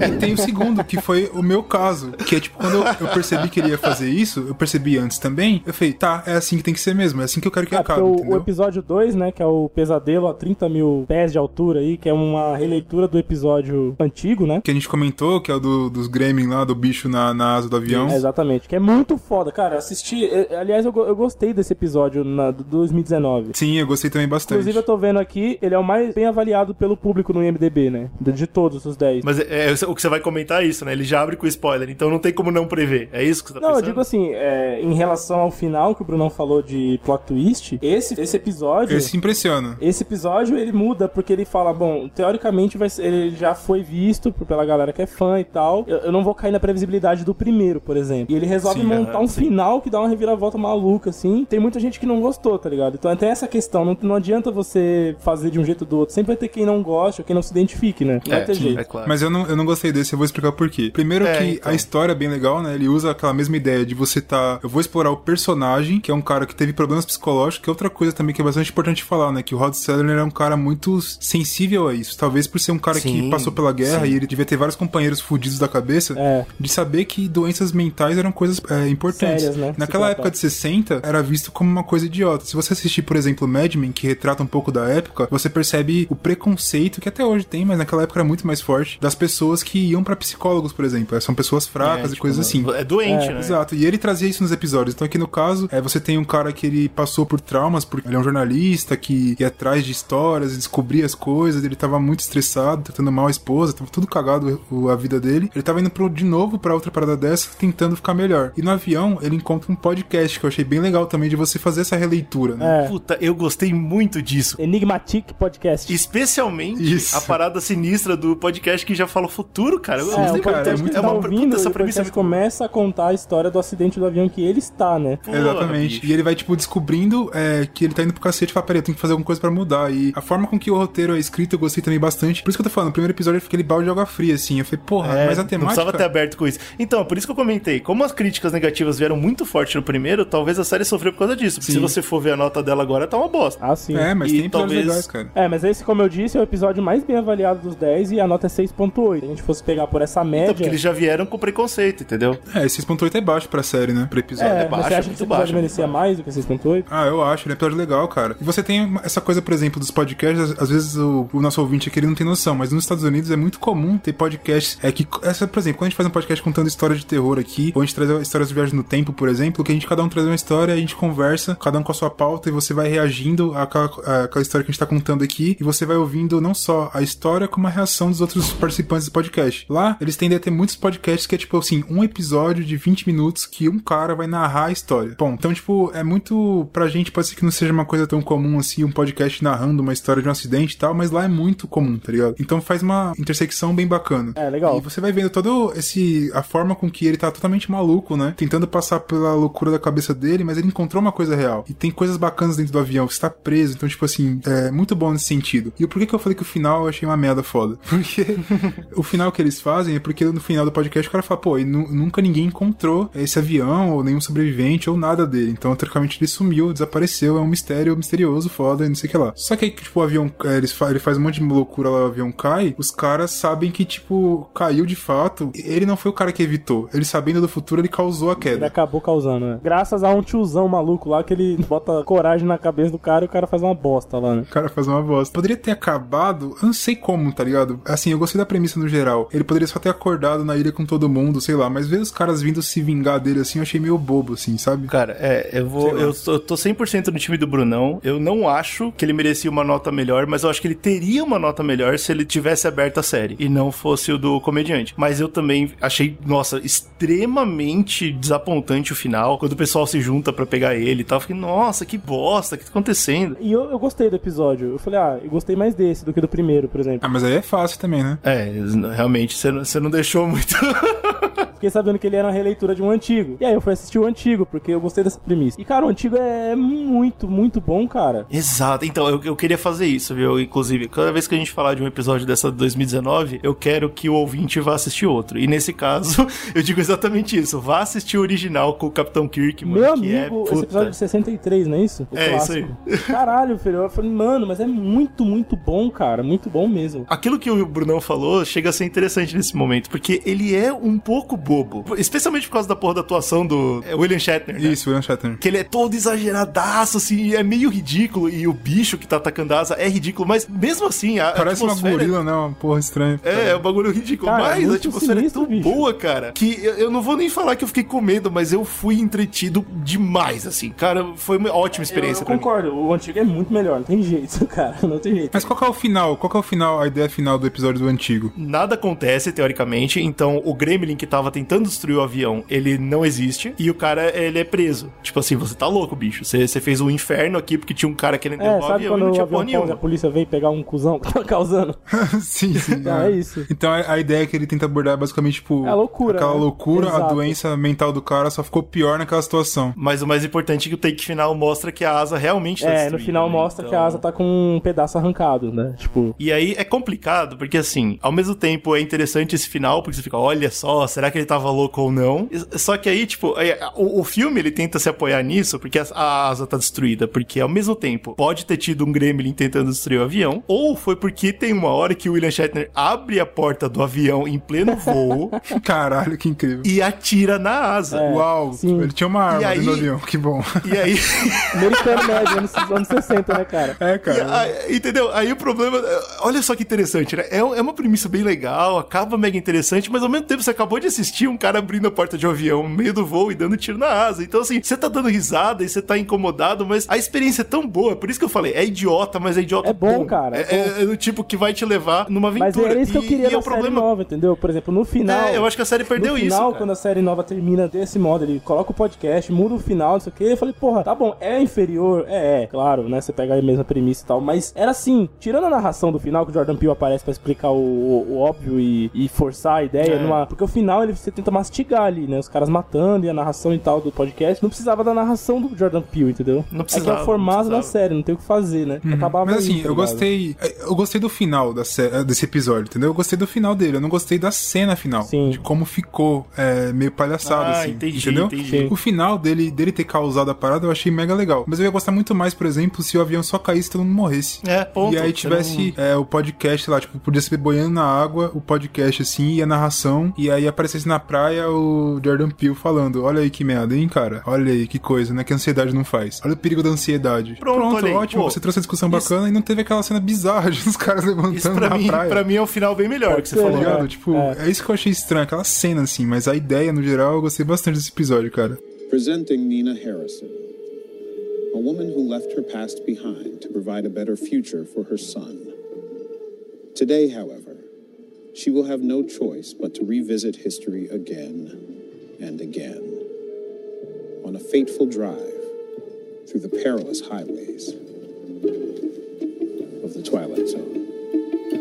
O episódio 3, por exemplo, replay. Esse é o- um dos meus favoritos, cara. Aí eu consigo ver o Jordan Peele, cara. Exato. Eu não gostei porque não é um episódio de Twilight Zone, né? Eu gostei porque é um curta do Jordan Peele. Ah, cara, eu acho que ele consegue trazer, né? A sinopse básica do episódio é que tem uma, uma moça que ela tá indo levar o filho dela, negro, pra faculdade no sul dos Estados- dos Estados Unidos, e ela começa a, ter problemas com um policial ra- racista. Ela tá com uma câmera que era do pai ou do vô dela, e essa câmera, quando ela rebobina, volta no tempo. Qual que é a ideia? Que fica muito claro, e eu adorei adorei esse episódio por causa disso. A discussão é muito bem feita, porque mostra uma mãe tentando levar o filho pra faculdade, o filho negro, pra, tipo, passar todo esse preconceito dos Estados Unidos, e ele é, é barrado diversas vezes pelo policial branco que faz sem motivo aparente. E é engraçado porque cada vez que ela volta no tempo, ela tenta uma abordagem nova, ela tenta conversar com o cara, Sim. ela tenta fugir, ela tenta fazer o escambau, e nada dá certo, nada. E tem um final Inclusive, piora, forte, né? né, cara? Só vai piorando todos Só os vai momentos. piorando. É. Eu adorei esse episódio, cara. Pra mim, o Twilight Zone tinha que ser e- daí pra frente, entendeu? Isso. E tinha que pegar e, e- e reinventar mesmo e seguir com as narrativas dele, entendeu? Sim, sim.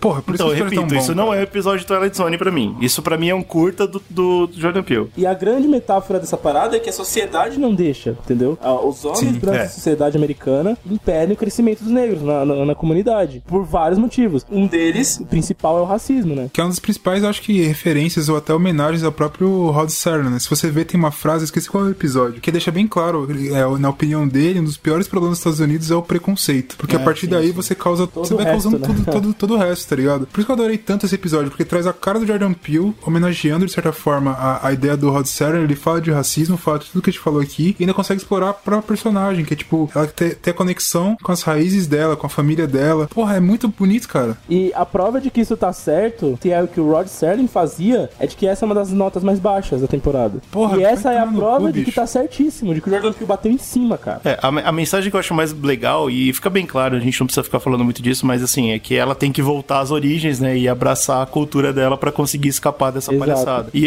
e eu acho isso genial em todos os sentidos, mas o problema é que pra mim isso não é um episódio de Twilight Zone. Ele não segue a estrutura Então, mas aí típica você tá episódio. reclamando que o Jordan Peele tá preso no Twilight Zone e não quer que ele, que ele se solte. Então, eu não tô reclamando, porque eu amei esse episódio e eu acho que ele não devia estar aí. Ué, eu tô reclamando Você da tá querendo série. os episódios entendeu? ruins? Os episódios ruins Não, deveriam eu, estar. eu- eu não quero que a série exista. Na cabeça do Eugênio é o seguinte, que ele tá falando, pra ver se eu entendi direito. É tipo assim, ele acha que esse episódio ele não é Twilight Zone, e os que ele fez tentando ser Twilight Zone também não são. E aí fica, tipo, ruim, mas a estrutura tá lá, só que tá ruim. Então. E os que não são, são bons, mas não são, Exato. deveria ser outra coisa. Tipo, basicamente É, isso. porque, por que chamar de Twilight Zone um curta perfeito? Pra mim, ele pode muito bem lançar esse curta como, ó, eu sou o Jordan Peele, eu quero contar essa história, não chamar de Twilight Zone, e pra mim é um curta que tem que ser premiado. Agora, a partir do momento que você chama de Twilight Zone, você estraga Se ele tudo. se propôs a você, você acabou Twilight de... Zone, na minha cabeça, tipo, de- a minha expectativa é essa. É, é, é Sim, disso eu aí. concordo mais com o Slow também. Concordo com o Slow. Acho que ele deveria fazer, Então, mas tipo, pô, Twilight isso é um em dessa forma. 10. Mas isso é um em 10. Não, tudo bem. Tudo bem, mas é- é- é ele não eu se falando, propôs né? a fazer assim é, no resto. E isso que me incomodou. Eu queria que ele tivesse se proposto a fazer assim, tudo.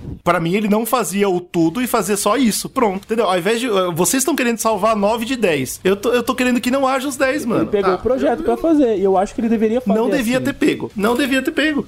Pô, eu Que é isso? Pô, o cara Ah, quis, legal, ele quis fazer, entendeu? Se ele quis fazer, que faça assim, melhorzinho, mais gostoso de ver. Independente da discussão, isso a gente pode concordar que é um episódio que merece ser assistido. E ele, Ele é muito bom, até mais. Sim, se você, inclusive, tá. Pô, tô ouvindo aqui pra ver qual que eu vejo, assista esse, Esse é primeiro. muito bom. É, esse, esse E como assim, né? Cada episódio é separado, então relaxa. Vai lá, assiste esse. Se você curtir, vai vendo os outros. Episódio Então, 4. pra mim agora vem uma caralhada de merda, vem uma sequência horrível.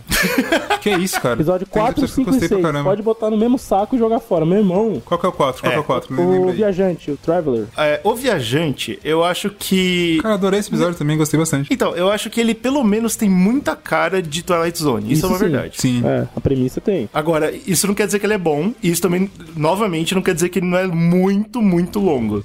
Que é o caso. Fala a sinopse pra mim, pra me lembrar. O Traveler, ele conta a história de um cara que aparece numa delegacia que tem uma mini- microcadeia dentro dela, no do extremo norte dos Estados Unidos. E esse cara aparece lá, ele tá vestido de uma forma diferente, ele fala que ele é um escapista e ele tá lá por esporte. O pessoal da polícia acha o máximo, acha engraçado que ele tá lá. Só que mais tarde a gente vai descobrir que na verdade ele tá lá pra causar discussão entre as pessoas, pra deixar todo mundo perturbado. Ah, assim como o Brunão falou, ele, esse alienígena, bom, esse cara faz com que as pessoas se tornem uma contra as outras pra assim quebrar a defesa das pessoas e abusar disso, porque na verdade ele é, ele é um alienígena invadindo a Terra. Óbvio que ele tem cara de Twilight Zone porque é a mesma história do que o Brunão contou, né? Sim, sim. É, é uma referência Mesma clara.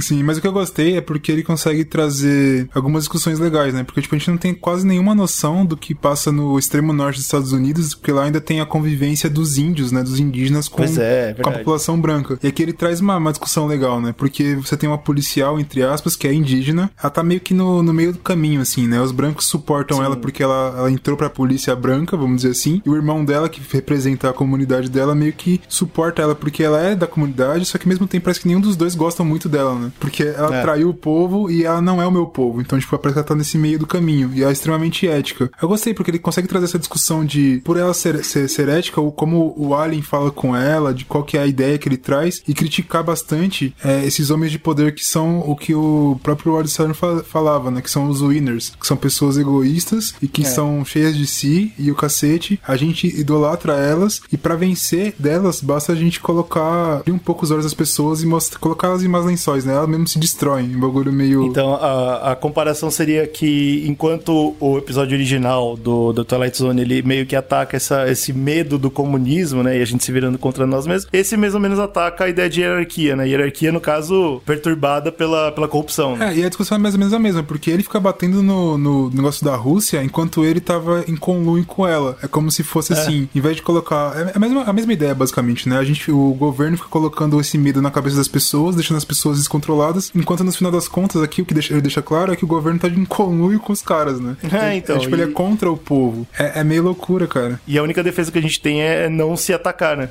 Exatamente. E aí a única defesa que a gente tem é um pouco até parecido com a ideia de voltar pra si mesmo, né? Quem você é como país. Nesse caso são os indígenas, né? Isso, Você tem que voltar pra você mesmo, parar de pensar como esses, esses caras corruptos estão querendo dominar a sua terra, que eles estão vendendo ela no final das contas pra quem eles Eu quiserem. gosto muito, eu gosto muito do gordão que, que aceita completamente os alienígenas e come bolo com ele. Exato. Pra mim é. Porque é muito incrível. bom aquela ideia, tipo, cara, é, eu tô sendo invadido por alienígenas. Porra, eu fui invadido por esses caras brancos aqui também. É, Foda-se. Exato, que diferença faz? Pelo menos o alienígena tá falando assim, cara, eu acho que você deveria tomar conta. É. Eu acho que você conhece seu povo, você tem que tomar conta. Eu só vou dominar aqui legal, o que você acha? Ela fala, porra, parece uma boa, uma boa, né, cara? Melhor que tá É bem legal. Meet Raph Hanks, a wonderkind. Once the most successful campaign manager of his generation. Now, Raph finds himself in a valley of booze and regret. One filled with bad choices and even worse polling. He's about to embark on a misguided road to redemption. And on his way back to the top, he'll have to take a dark detour through the Twilight Zone. O episódio 5, ele também carrega um pouco desse, desse negócio de, ah, legal, parece Twilight Zone, mas eu acho que ele carrega muito mais o peso de Black Mirror, né? Wonderkind, que é sobre a criança que se torna presidente dos Estados Unidos. Isso é muito engraçado, mano. Então, esse episódio, ele, ele é bem previsível. Eu já sabia o que, tinha, o que ia acontecer antes de como- qualquer coisa acontecer. Bem bobo. Mas meu problema é que a gente viu ele feito no Black Mirror muito melhor, né? Com o boneco 3D. Verdade, verdade. Sim, sim, é verdade. Ele é muito parecido, mas eu, eu achei interessante, cara. É Aquela visão de que a gente tá tão na loucura com a política, assim. Por que eu tô falando, mesmo os episódios ruins, até dos antigos do Twilight Zone, eles trazem alguma A coisa, tá ligado? mensagem sempre é legal, tá ligado? A- As. É, e essa mensagenzinha eu achei interessante de você. Porque aqui no, no Brasil acho que a gente não tem tanto, que é meio loucura, né? Essa corrida presidencial, política. Mas nos Estados Unidos é muito registrado, né? Tem aqueles caras que fazem a campanha e eles são. Quem assistiu o House of Cards lá tem um pouco dessa noção, né? Que são aqueles caras que são especialistas em fazer pessoas aleatórias ganharem Sim. eleições. mesmo. que foi acontecer com o Trump, por exemplo, e não sei o É quê. As empresas de dados, né? É, essa ideia de que o povo é tão idiota que eles. Fica bem claro, né? O quão é idiota o povo. Fala, pô, esse moleque falando o que, que é. Porque a ideia é isso, né? Uma criança Sim. que fala. Ele pensa como eu. É, ele pensa como eu, ele não é corrupto, ele não é político, Dá né? porra na é criança, bem né, cara? Escrachado. É, então. É Até bem parece legal, que a gente cara. ouviu essa história, né? Aqui no Porra. Brasil. Exato, então atrás. ele, ele ressoa com o que você tá ouvindo. Por isso que eu tô falando que, assim, a partir do, do primeiro episódio, eu acho que pode ter episódios que são mais bem escritos, mais legais, tem conclusões, mas não chega tão facilmente. Só que a partir daí eu acho que todos conseguem se encontrar, pelo menos na discussão, tá ligado? Pelo menos em trazer É, alguma mas coisa. pra mas falar. assim, se, se a gente pode considerar que são Twilight Zones, eles são dos piores, né? É. Isso, isso é triste. Ah, inclusive, eu, como prometi, né? No último a gente recomendou que você assista o do o que o Brunão falou, da, da rua. E pra esse eu acho que não vale a pena assistir, então eu vou recomendar um muito bom das antigas, Per Chance to Dream. Assim como esse já foi recriado melhor no, no Black Mirror, né? Então se você quiser quiser ver uma criatura que não merece ser presidente, você pode olhar pro Brasil ou pra Black Mirror.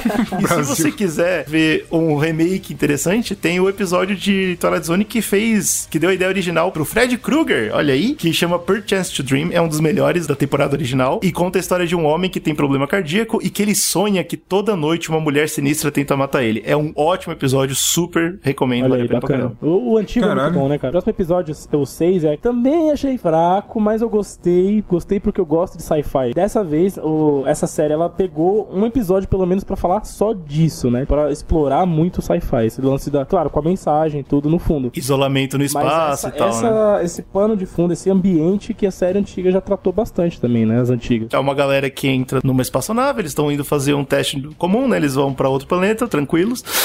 e na hora que o, o míssil deles tá indo embora, né? Eles descobrem que a Terra tá começando a Terceira Guerra Mundial, guerra de, de mísseis nucleares, e isso resulta em todo mundo morto na Terra. E aí eles são as últimas pessoas que sobraram na Estão história. rumando a Marte, né? E estão rumando a Marte. Então, assim, é, é interessante. Eu acho a premissa Porra, ótima. essa premissa é, É muito legal, foda, legal, viado. E o Tem que ter episódio um eu filme. achei horrível. É, eu Nossa, acho que é, o, muita o coisa episódio legal. ele, ele se encaminha pra um lugar meio que foda-se total, né, cara? Mas o Nossa, mano, começo. eu achei que eles perderam tanta discussão útil, Sim, legal que Sim, eles podiam ter. Foda. Eu gosto do sci-fi da coisa, acho bonito, tudo, legal. Mas essa, essa perdição da narrativa no, da- no meio da história que é uma porra. viu? Mas, cara, eu acho que é interessante porque eu já falei em vários casts, até em vídeo eu já devo ter falado, que eu adoro coisa ruim com uma premissa muito boa.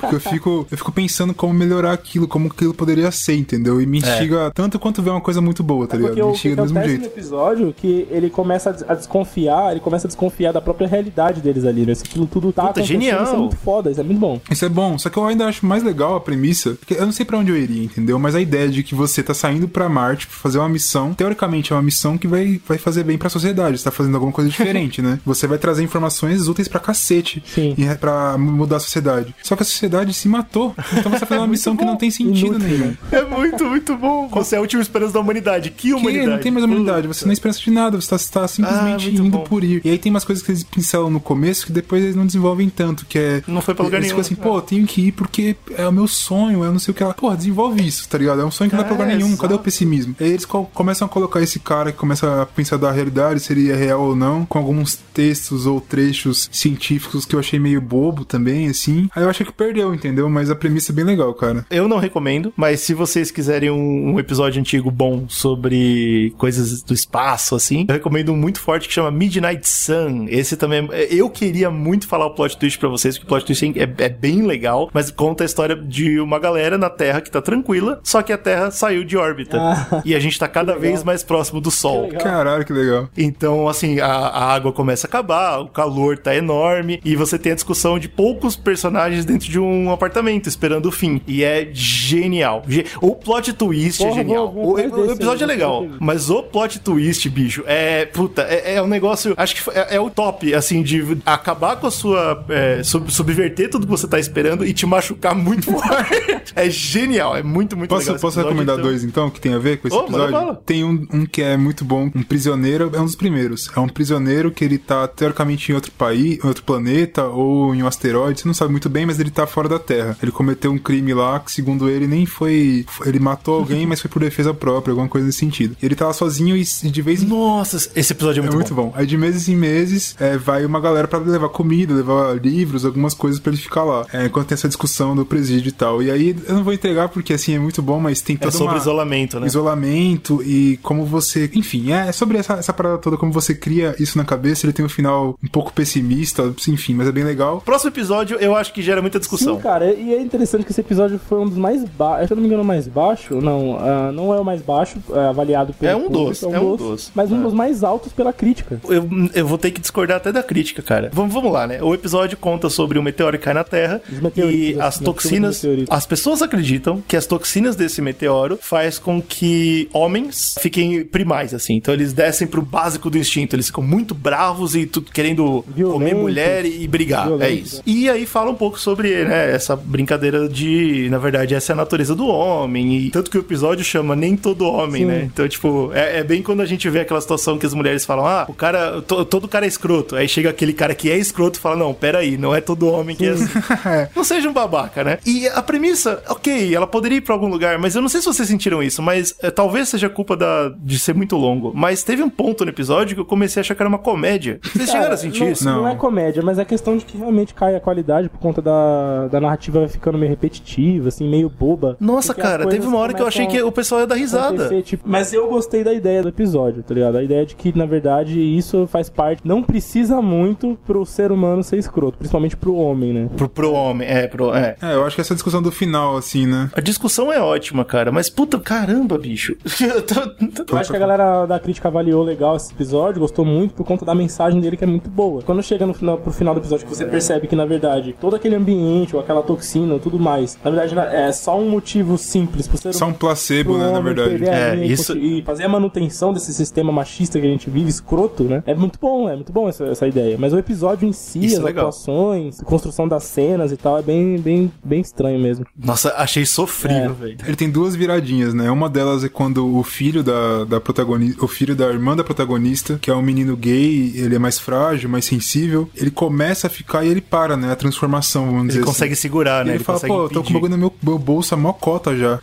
Aí você Tá entende que é um placebo, né? Que Então, é é isso só, que é triste. que o homem, ele não precisa agir assim. Ele tem como se controlar. Ele, ele não é um primata, é, pura e simplesmente, né? Ele é racional. Então, Então, ele a desculpa, fazer. dos, a desculpa volta, dos né? hormônios não vale, né? É, é que o segundo ponto é justamente quando, depois que, entre aspas, o governo ali, a galera meio que controlou a situação, ela tá saindo, tem um cara que faz uma piadinha machista com ela. O cara não tá infectado com nada, ele simplesmente faz. E ela manda, tipo, ah, vai tomar no seu cu pra lá, não sei o quê. Você entende que, que não tem nada a ver com a pedra no final das contas, né? Ele dá Claro duas. não, ele dá é. duas coisas ali que no final mostram isso. Eu acho que além disso, o que mais fez a crítica gostar é o começo do episódio. Porque eu acho que o começo dele, ele traz atuações, ao contrário do, do meio que pode perder um pouquinho, que são muito boas e traz situações muito reais, que é a menina verdade. que O começando começo é muito trabalho, é, ela tem a chance de sair com um cara que parece ser um cara incrível. Sim. Quando tá na casa desse cara, toda aquela cena é muito tenso, Sim, cara. Você fica é bem Jordan meio Peele. incomodado, e, aliás, cara. isso é uma coisa que você não esperaria ver num episódio clássico, tá ligado? Toda essa construção do começo, verdade, dos personagens. Sim. Aí depois eles Mas meio vira que... uma galhofada, Depois dá mano. uma Vira galhofadinha Sim, mesmo, vira, vira, vira. Vira um negócio A meio. parte do, Aqueles filmes. do marido do, da, da irmã dela lá, porra, aquilo é meio idiota, né? Aqueles filmes de Isso me assassinato. machucou, tá cara, porque Que é eu,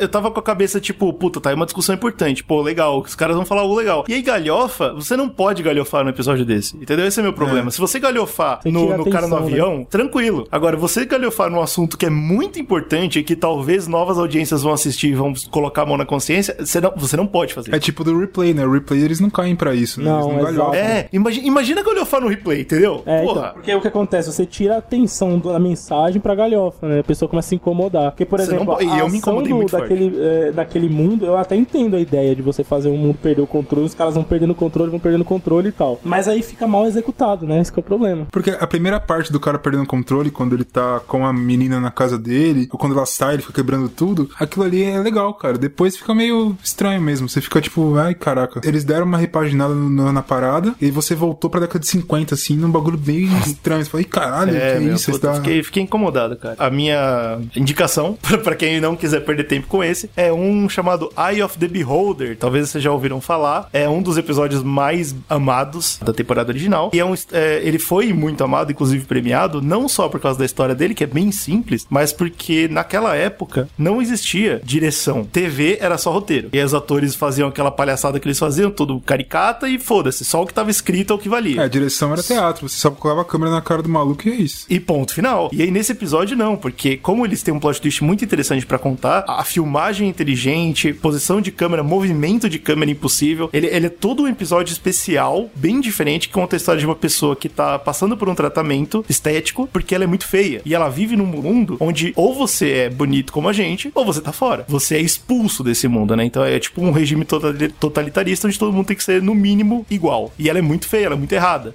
e, e a premissa do episódio são 20 minutos disso, entendeu? Pega essa, né? E é um dos episódios mais amados, eu recomendo muito. Eu não vou falar nada sobre plot twist. Meet Eve Martin, loving mother, devoted wife, active in her community. Eve was raised to view the world from a bubble of comfort, safety, and privilege. But that bubble is about to burst. And when it does, she will find herself within the strange and unfamiliar borders of the Twilight Zone. Indo pro oitavo episódio, a gente tem Point of Origin, né? O ponto de origem, que conta a história de uma pessoa que é uma imigrante. Sim. O governo ele tenta descolar quem são esses imigrantes que são alienígenas, né? Ou bom, não alienígenas, mas de outra, de outra, de um universo paralelo, né? Ele faz uma brincadeira, né? Ele tem uma família extremamente rica, com uma empregada que é de algum país sul-americano que esqueci qual é. E, e aí os- o governo pega ela e, o- e a moça, ela fica meio, poxa, que chato, coisa, mas é- isso acontece, olha aí, não sei o que lá. e as coisas mudam quando tem esse time que tá atrás desses caras que vieram de outra dimensão, né? E ela descobre uma dessas pessoas e tal. Então faz um pouco dessa discussão de como é um pouco hipócrita até, né? É, essa galera que defende, pô, mas ela cuida da minha família. E no final das contas ela meio que fala, né? Você nunca fez parte de verdade, você tá metendo louco e tal. E ela se encontra na mesma situação ali. É meio loucura. E no final das contas é aquilo, né? Que o americano tá falando. Todos nós americanos somos imigrantes. Sim. Então qualquer parada, né? No final das contas, né? A minha recomendação nessa aí, Pool Game. É um episódio sobre um cara que tá jogando sinuca e ele deseja muito forte enfrentar o maior jogador de sinuca do mundo, só que esse cara morreu há anos atrás. E ele consegue. O, o cara aí. volta pra jogar um jogo com ele. Ah, não tem um plot twist chocante, inclusive é um, é um roteiro bem linear, assim, ele não, não, não choca de forma nenhuma. Mas tem muitas discussões sobre o objetivo da vida, ah, existencialismo, depois que você morreu, pra onde você vai, tem muita coisa assim. E uma coisa genial sobre esse episódio, além de ser ótimo de assistir, por 20 minutinhos ouvir, né, filosofia sobre a vida é demais. Sim. Ele ainda é perfeito tecnicamente. Eu fui, eu, eu- eu vi uma crítica de um cara que entende muito de, de jogo de sinuca e ele falou: cada jogada ali é perfeita, os caras fizeram direitinho a pontuação. Então, é isso? além de É tudo, isso. além de tudo, os caras levaram a sério isso também. Então é bem legal, eu super recomendo pro game. Legal, a gente vai pro nono episódio, eu acho que ele também tem bastante cara de Twilight Zone, mas também sofre por ser longo. por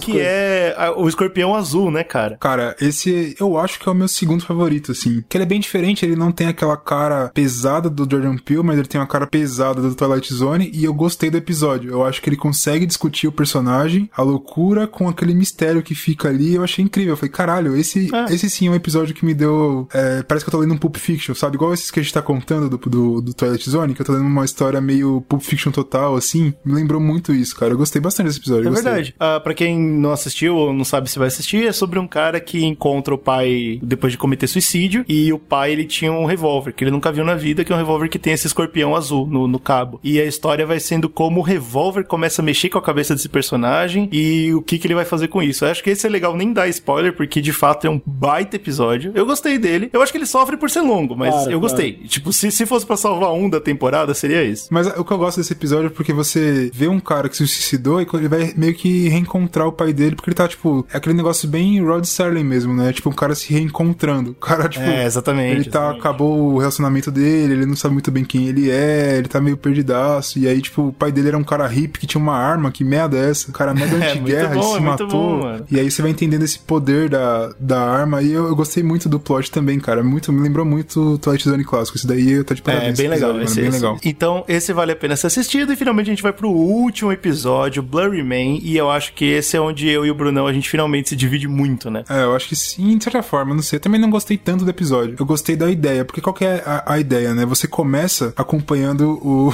Seth Rogen Isso. numa parada que ele é um escritor, que ele tá escrevendo ali um texto apocalíptico e ele olha pra janela e o que ele escreveu aconteceu. O mundo Premissa acabou. mais bobinha, né? Possível. Exato, é bem legal. Você fala, caralho, eu achei que foi que merda, o que vai acontecer?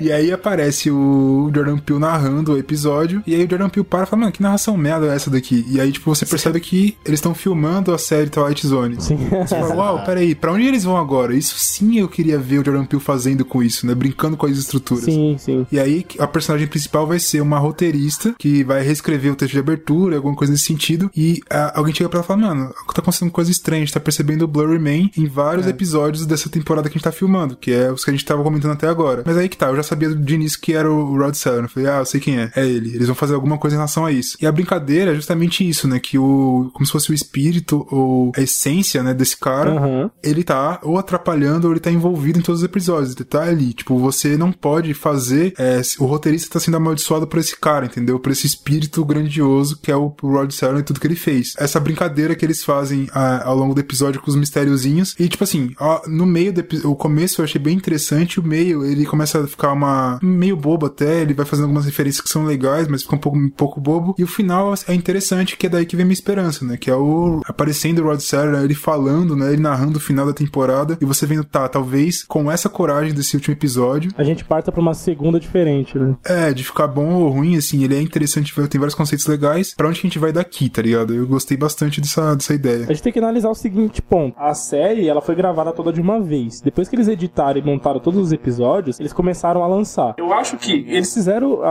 a- os nove primeiros episódios com essa ideia de resgatar muito do antigo, de, de reformular alguns episódios, trazer ideias e tal. Montar, é, da- dar aos poucos a liberdade do, pro Jordan Peele ir fazendo o trabalho mais com a cara dele e fechar a temporada com esse, com esse embate aí, com esse choque, né? De, de falar do, do Serling. Eu acho que o plano deles era esse, pra que a nova temporada começasse de uma maneira mais a cara do, do novo produtor. Se for isso, eu acho que a ideia é boa, inclusive. É, então, pode não ter saído da melhor forma possível, como eles acreditaram, né? Que os episódios não foram bons o suficiente, como eles achavam. Mas quando deu a quarta, o quarto episódio saiu, a prova disso que quando no quarto episódio saiu, a CBS confirmou a segunda temporada. E já tinha gente reclamando do primeiro episódio, reclamando de- do terceiro, do terceiro não, do quarto episódio. Então, o que acontece? Eu acho que o plano deles já era esse desde o começo, cara. Sim, Meu, não, acredito que Ó, seja assim, eu, espero eu, vou- seja. eu tô, eu tô choquito com a esperança de vocês. Assim, vocês estão sendo muito otimistas e eu espero estar muito errado. Eu espero que eu tenha sido enganado foda por esse plano maléfico que eles O plano, bolaram. Então, porque. Sendo bom ou ruim, eu acho que o plano já existia, é isso que eu tô falando. A recepção dessa nova temporada, dessa temporada agora que saiu em 2019, pode ser um parâmetro pra ele, por exemplo, chutar o balde de vez na segunda. Falar, porra, é, cagamos Então, no pau aqui. seria ideal. Né? Tipo, Mas é o um que eu vejo- pra eles também. Infelizmente eu vejo totalmente diferente do Brunão, assim. Eu acho que a partir do momento que a série ela quebrou a quarta parede, primeiro que é importante deixar claro que esse episódio ele é o mais é o que você mais enxerga quanto 40 minutos é ruim pra ele, né? Porque ele é, ele é muito, Sim. tipo, depois que acontece o que tem que acontecer é muito esticado. É, porque tipo, você tem o começo bom, o final legal e o meio que não precisa. É, aí é né? foda, aí é foda. Mas o meu grande problema, cara, foi assim, eu respeito muito o roteiro bem escrito, eu gosto da carreira de escritor e eu acho que a partir do momento que eles decidiram mexer com o meta, eu acho que eles desrespeitaram não só o Rod Serling e tudo que ele criou, mas eles respeitaram a própria série que eles tinham acabado de fazer, assim. Porque quando eles mostram que, opa, a gente tá aqui na sala de edição, hahaha, acabamos de filmar aquele episódio, isso pra mim foi um, foi um meta tão lambido, mal, mal trabalhado, assim, tipo, ah, é tudo brincadeira, relaxa. E isso é o tipo de coisa que você nunca pode Bom, fazer pode ser, com pode Twilight ser. Zone, entendeu? E, e eu, eu senti que foi assim, mal informado e mal. A, a- a intenção foi porca. Eu não gostei desde a intenção. Pareceu uma pessoa que, tipo, puta, eu não sei o que escrever. Ah, vamos falar que o Rod Serling tá por aí.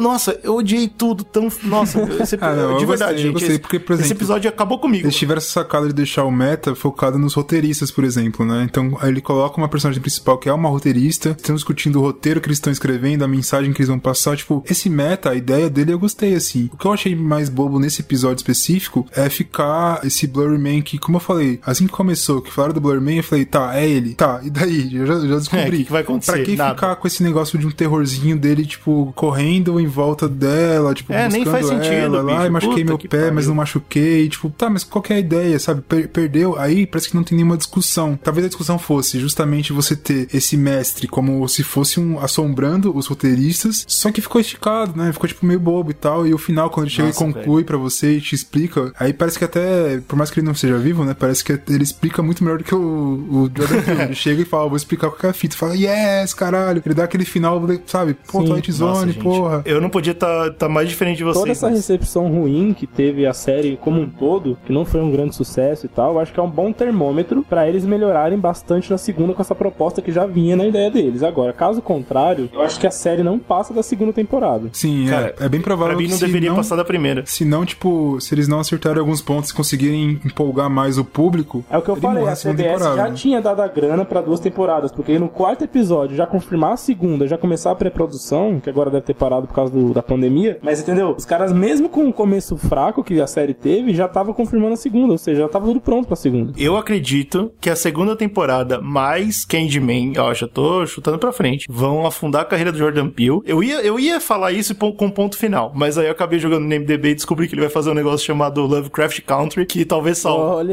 a situação. Então, não vou, não vou sair jogando o cara no caixão também. Mas eu acredito que essa primeira temporada foi foi ruim pra carreira dele. Tipo, Cara, eu não. eu- Detrimental eu vejo- É mesmo. um trabalho ruim, beleza? Pode considerar, mas acabar com a carreira do cara, mano, não faz sentido, mano. Então, mas é uma segunda se a temporada e um achar filme vai ruim. ver e acabou, tá ligado? Não vai acabar com a carreira dele. O que eu penso de, ao contrário disso tudo, é que tudo bem, que a gente teve aqui, ao longo desse cast todo, a gente tava com expectativas é, melhores sobre isso, né? Que o cara fizesse coisas que fossem mais revolucionárias, porque merece Porque esse... Ele parece, né? Ele mostra pra gente que ele consegue, né, cara? Ele tem E esse talento. título, por aí né, mesmo, cara, isso. Twilight Zone deveria ser revolucionário. Mesmo que fosse uma coisa loucura, o cara tinha que fazer loucura mesmo, e se fosse ruim, ia falar, ah, beleza, foi ruim, mas pelo menos ele tentou É. alguma coisa. é isso aí. Apesar disso tudo, eu acho que, pô, vale a pena assistir. Tá no Amazon Prime aí, se você tiver, vai lá, assiste os episódios. Tem alguns que são um pouco mais lentos, assim, de assistir e tal, mas só que todos, como a gente comentou aqui, tem discussões legais. É, você pode assistir com alguém, tipo, discutir alguma coisa, trazer informação legal. E além disso tudo, ele me apresentou a Twilight Zone. Tudo que a gente discutiu até aqui, toda a É, história do, ok. do Rod Serling que a gente aprendeu, veio daí. Eu não assisti nada de Twilight Zone, eu tinha o conhecimento básico de, tipo assim, ah, existe uma série antigona, trouxe essas paradas de antologia que discutiam, que permitiram filmes que você gosta, coisas desse sentido, eu tinha essa ideia. Mas eu nunca tinha assistido um, um episódio da década de 60 dessa porra. E por conta desse, dessa parada que eu comecei a assistir, apesar do primeiro episódio que eu não gostei, vendo os outros, falei, tá, isso é legal e eu vou atrás do bagulho clássico. E eu me apaixonei, assim, e virei mega fã desse cara. Então, pelo menos, Isso é uma verdade. você chegar ao material É. clássico, né? É, cara, então É, assim, é o que real. eu quero, que tipo, que eu torço, que não morra o, o projeto, por mais que a primeira temporada pudesse ter sido muito melhor, é que ela pode ser muito melhor, ela tem esse potencial. E o, o Jordan Peele é um cara que a gente, pô, a gente confia, o cara, o cara é bom, tá ligado? Quem sabe ele não consiga forças pra poder dar um pitch lá e falar, cara, ó, a gente teve uma recepção assim, assado. É, o que você acha da gente ir pro caralho mesmo? E já que vocês liberaram, vamos fazer, vamos ver o que acontece. E eu, mano, eu espero. Última indicação que eu quero fazer, aproveitando como pra mim esse foi o pior episódio, eu vou fazer a indicação. Eu, eu nem considero, eu falei pra vocês que o primeiro pra mim é o pior, porque isso pra mim não é nem um episódio, isso pra mim é um- uma bosta esfregada no papel. então eu vou, eu vou fazer a indicação do melhor episódio de Twilight Zone até hoje. Olha. Ei, palmas pra ele, que é uma ocorrência na Creek Bridge, né, na Creek Bridge. Por que que isso é interessante? Por que que eu deixei pro final? Porque ele não é um episódio de Twilight Zone. Oh!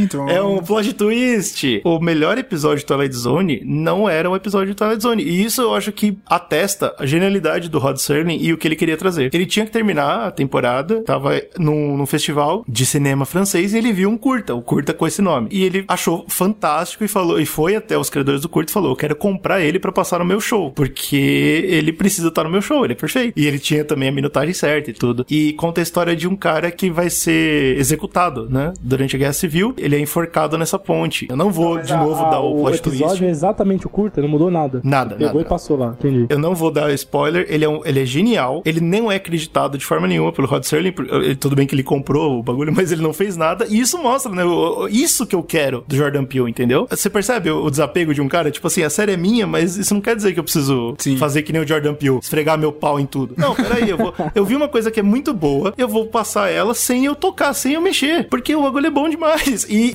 foi premiado, ah, usa trilha sonora de uma forma incrível, usa coisa de filme antigo, é coisa de, de televisão antiga, usar o mesmo take várias vezes. Vocês estão ligados o que é isso, né? E aí o que é legal é que eles fizeram isso, mas eles tiveram a genialidade de mudar o tempo da cena, tipo em slow motion e com zooms diferentes, pra passar uma coisa que na verdade vai ser o plot twist, né? Que vai te subverter. Então é genial. Uma ocorrência na Owl Creek Bridge. Vocês vão encontrar até no YouTube esse, porque ele é tão importante, tão famoso, que ele acabou se espalhando por aí. É genial e, e mostra o que era o cara que eu acho que ninguém vai ser. E eu acho que o Jordan Peele não deveria tentar ser ele. Certo. Se é pra ele fazer a série, eu concordo eu com concordo vocês nesse que é sentido. não que seja cara. livre, que faça o que você quer fazer com a sua voz. Mas então é muito legal, é uma, é uma aventura incrível, assim. O, o Brunão falou bem, mano. Independente de você odiar como eu, ou amar, ou amar, não sei se alguém ama essa série nova aí, mas ela abre a porta pra uma coisa incrível que eu acho que no Brasil a gente teve muito pouco peso, né? De além da imaginação. Vale a pena voltar atrás, assistir esses, esses episódios. Tem em alguns lugares, tem no YouTube episódios, então você não consegue, você não precisa ir muito longe pra assistir. E é, e é uma experiência incrível, cara. Eu, eu ganhei um novo ídolo. Eu- é óbvio que muito em breve eu vou descobrir que ele fez alguma coisa horrível, mas por hora. E aí ele vai morrer pra gente, mas por enquanto ele é um cara Por incrível. hora ele é o ídolo e eu tô muito feliz de ter entrado nessa aventura, cara. Eu acho que o melhor episódio que você tem que assistir é procurar esse episódio zero, que é uma entrevista dele com um cara. E você tem que ver essa parada, porque assim, eu acho que é muito bom você ver quem era esse cara. E a entrevista é, É. melhor que muitos episódios do Twilight Zone. Parece que é, basicamente. Nossa, Ele chegando na é TV demais. trocando ideia. É muito bom, cara. Então assistam e ganhem também, né? Um ídolo novo pra vocês daqui a pouco se arrependerem, assim como a gente vai, quem sabe, daqui a alguns dias, algumas horas. Muito provavelmente. Bom, é isso aí. Se você já assistiu os episódios, se você não assistiu ainda essa temporada nova ou as antigas, manda um comentário pra gente aí no post. Tem diversos lugares que vocês podem comentar. Vocês podem falar com a gente pelo YouTube, vocês podem falar pelo Instagram, pelo Twitter, pelo Facebook. No Facebook tem um caminho especial. Maravilhoso. Tem, que é você apoiar a gente em apoia.se barra Zcast a partir de dois reais. E tem nosso grupo fechado Família Zcast lá. Então você Ah, pode né? participar e trocar ideia com a gente. Ele ajuda a gente a fazer pautas, participa das discussões diárias que a gente pode ter lá, conteúdo exclusivo. Exato. E sorteios também. E é claro, o mais importante, além de apoiar a gente fu- monetariamente, que seria ótimo, é compartilhar a gente, mandar para o máximo de pessoas possível. A gente acabou de sofrer uma mudança de feed que meio que quebrou nossas pernas. A gente tá voltando agora, então seria muito interessante você espalhar para o máximo de pessoas possível. Sim, cara, é importante pra cacete isso. Faz igual o Corona. Exatamente.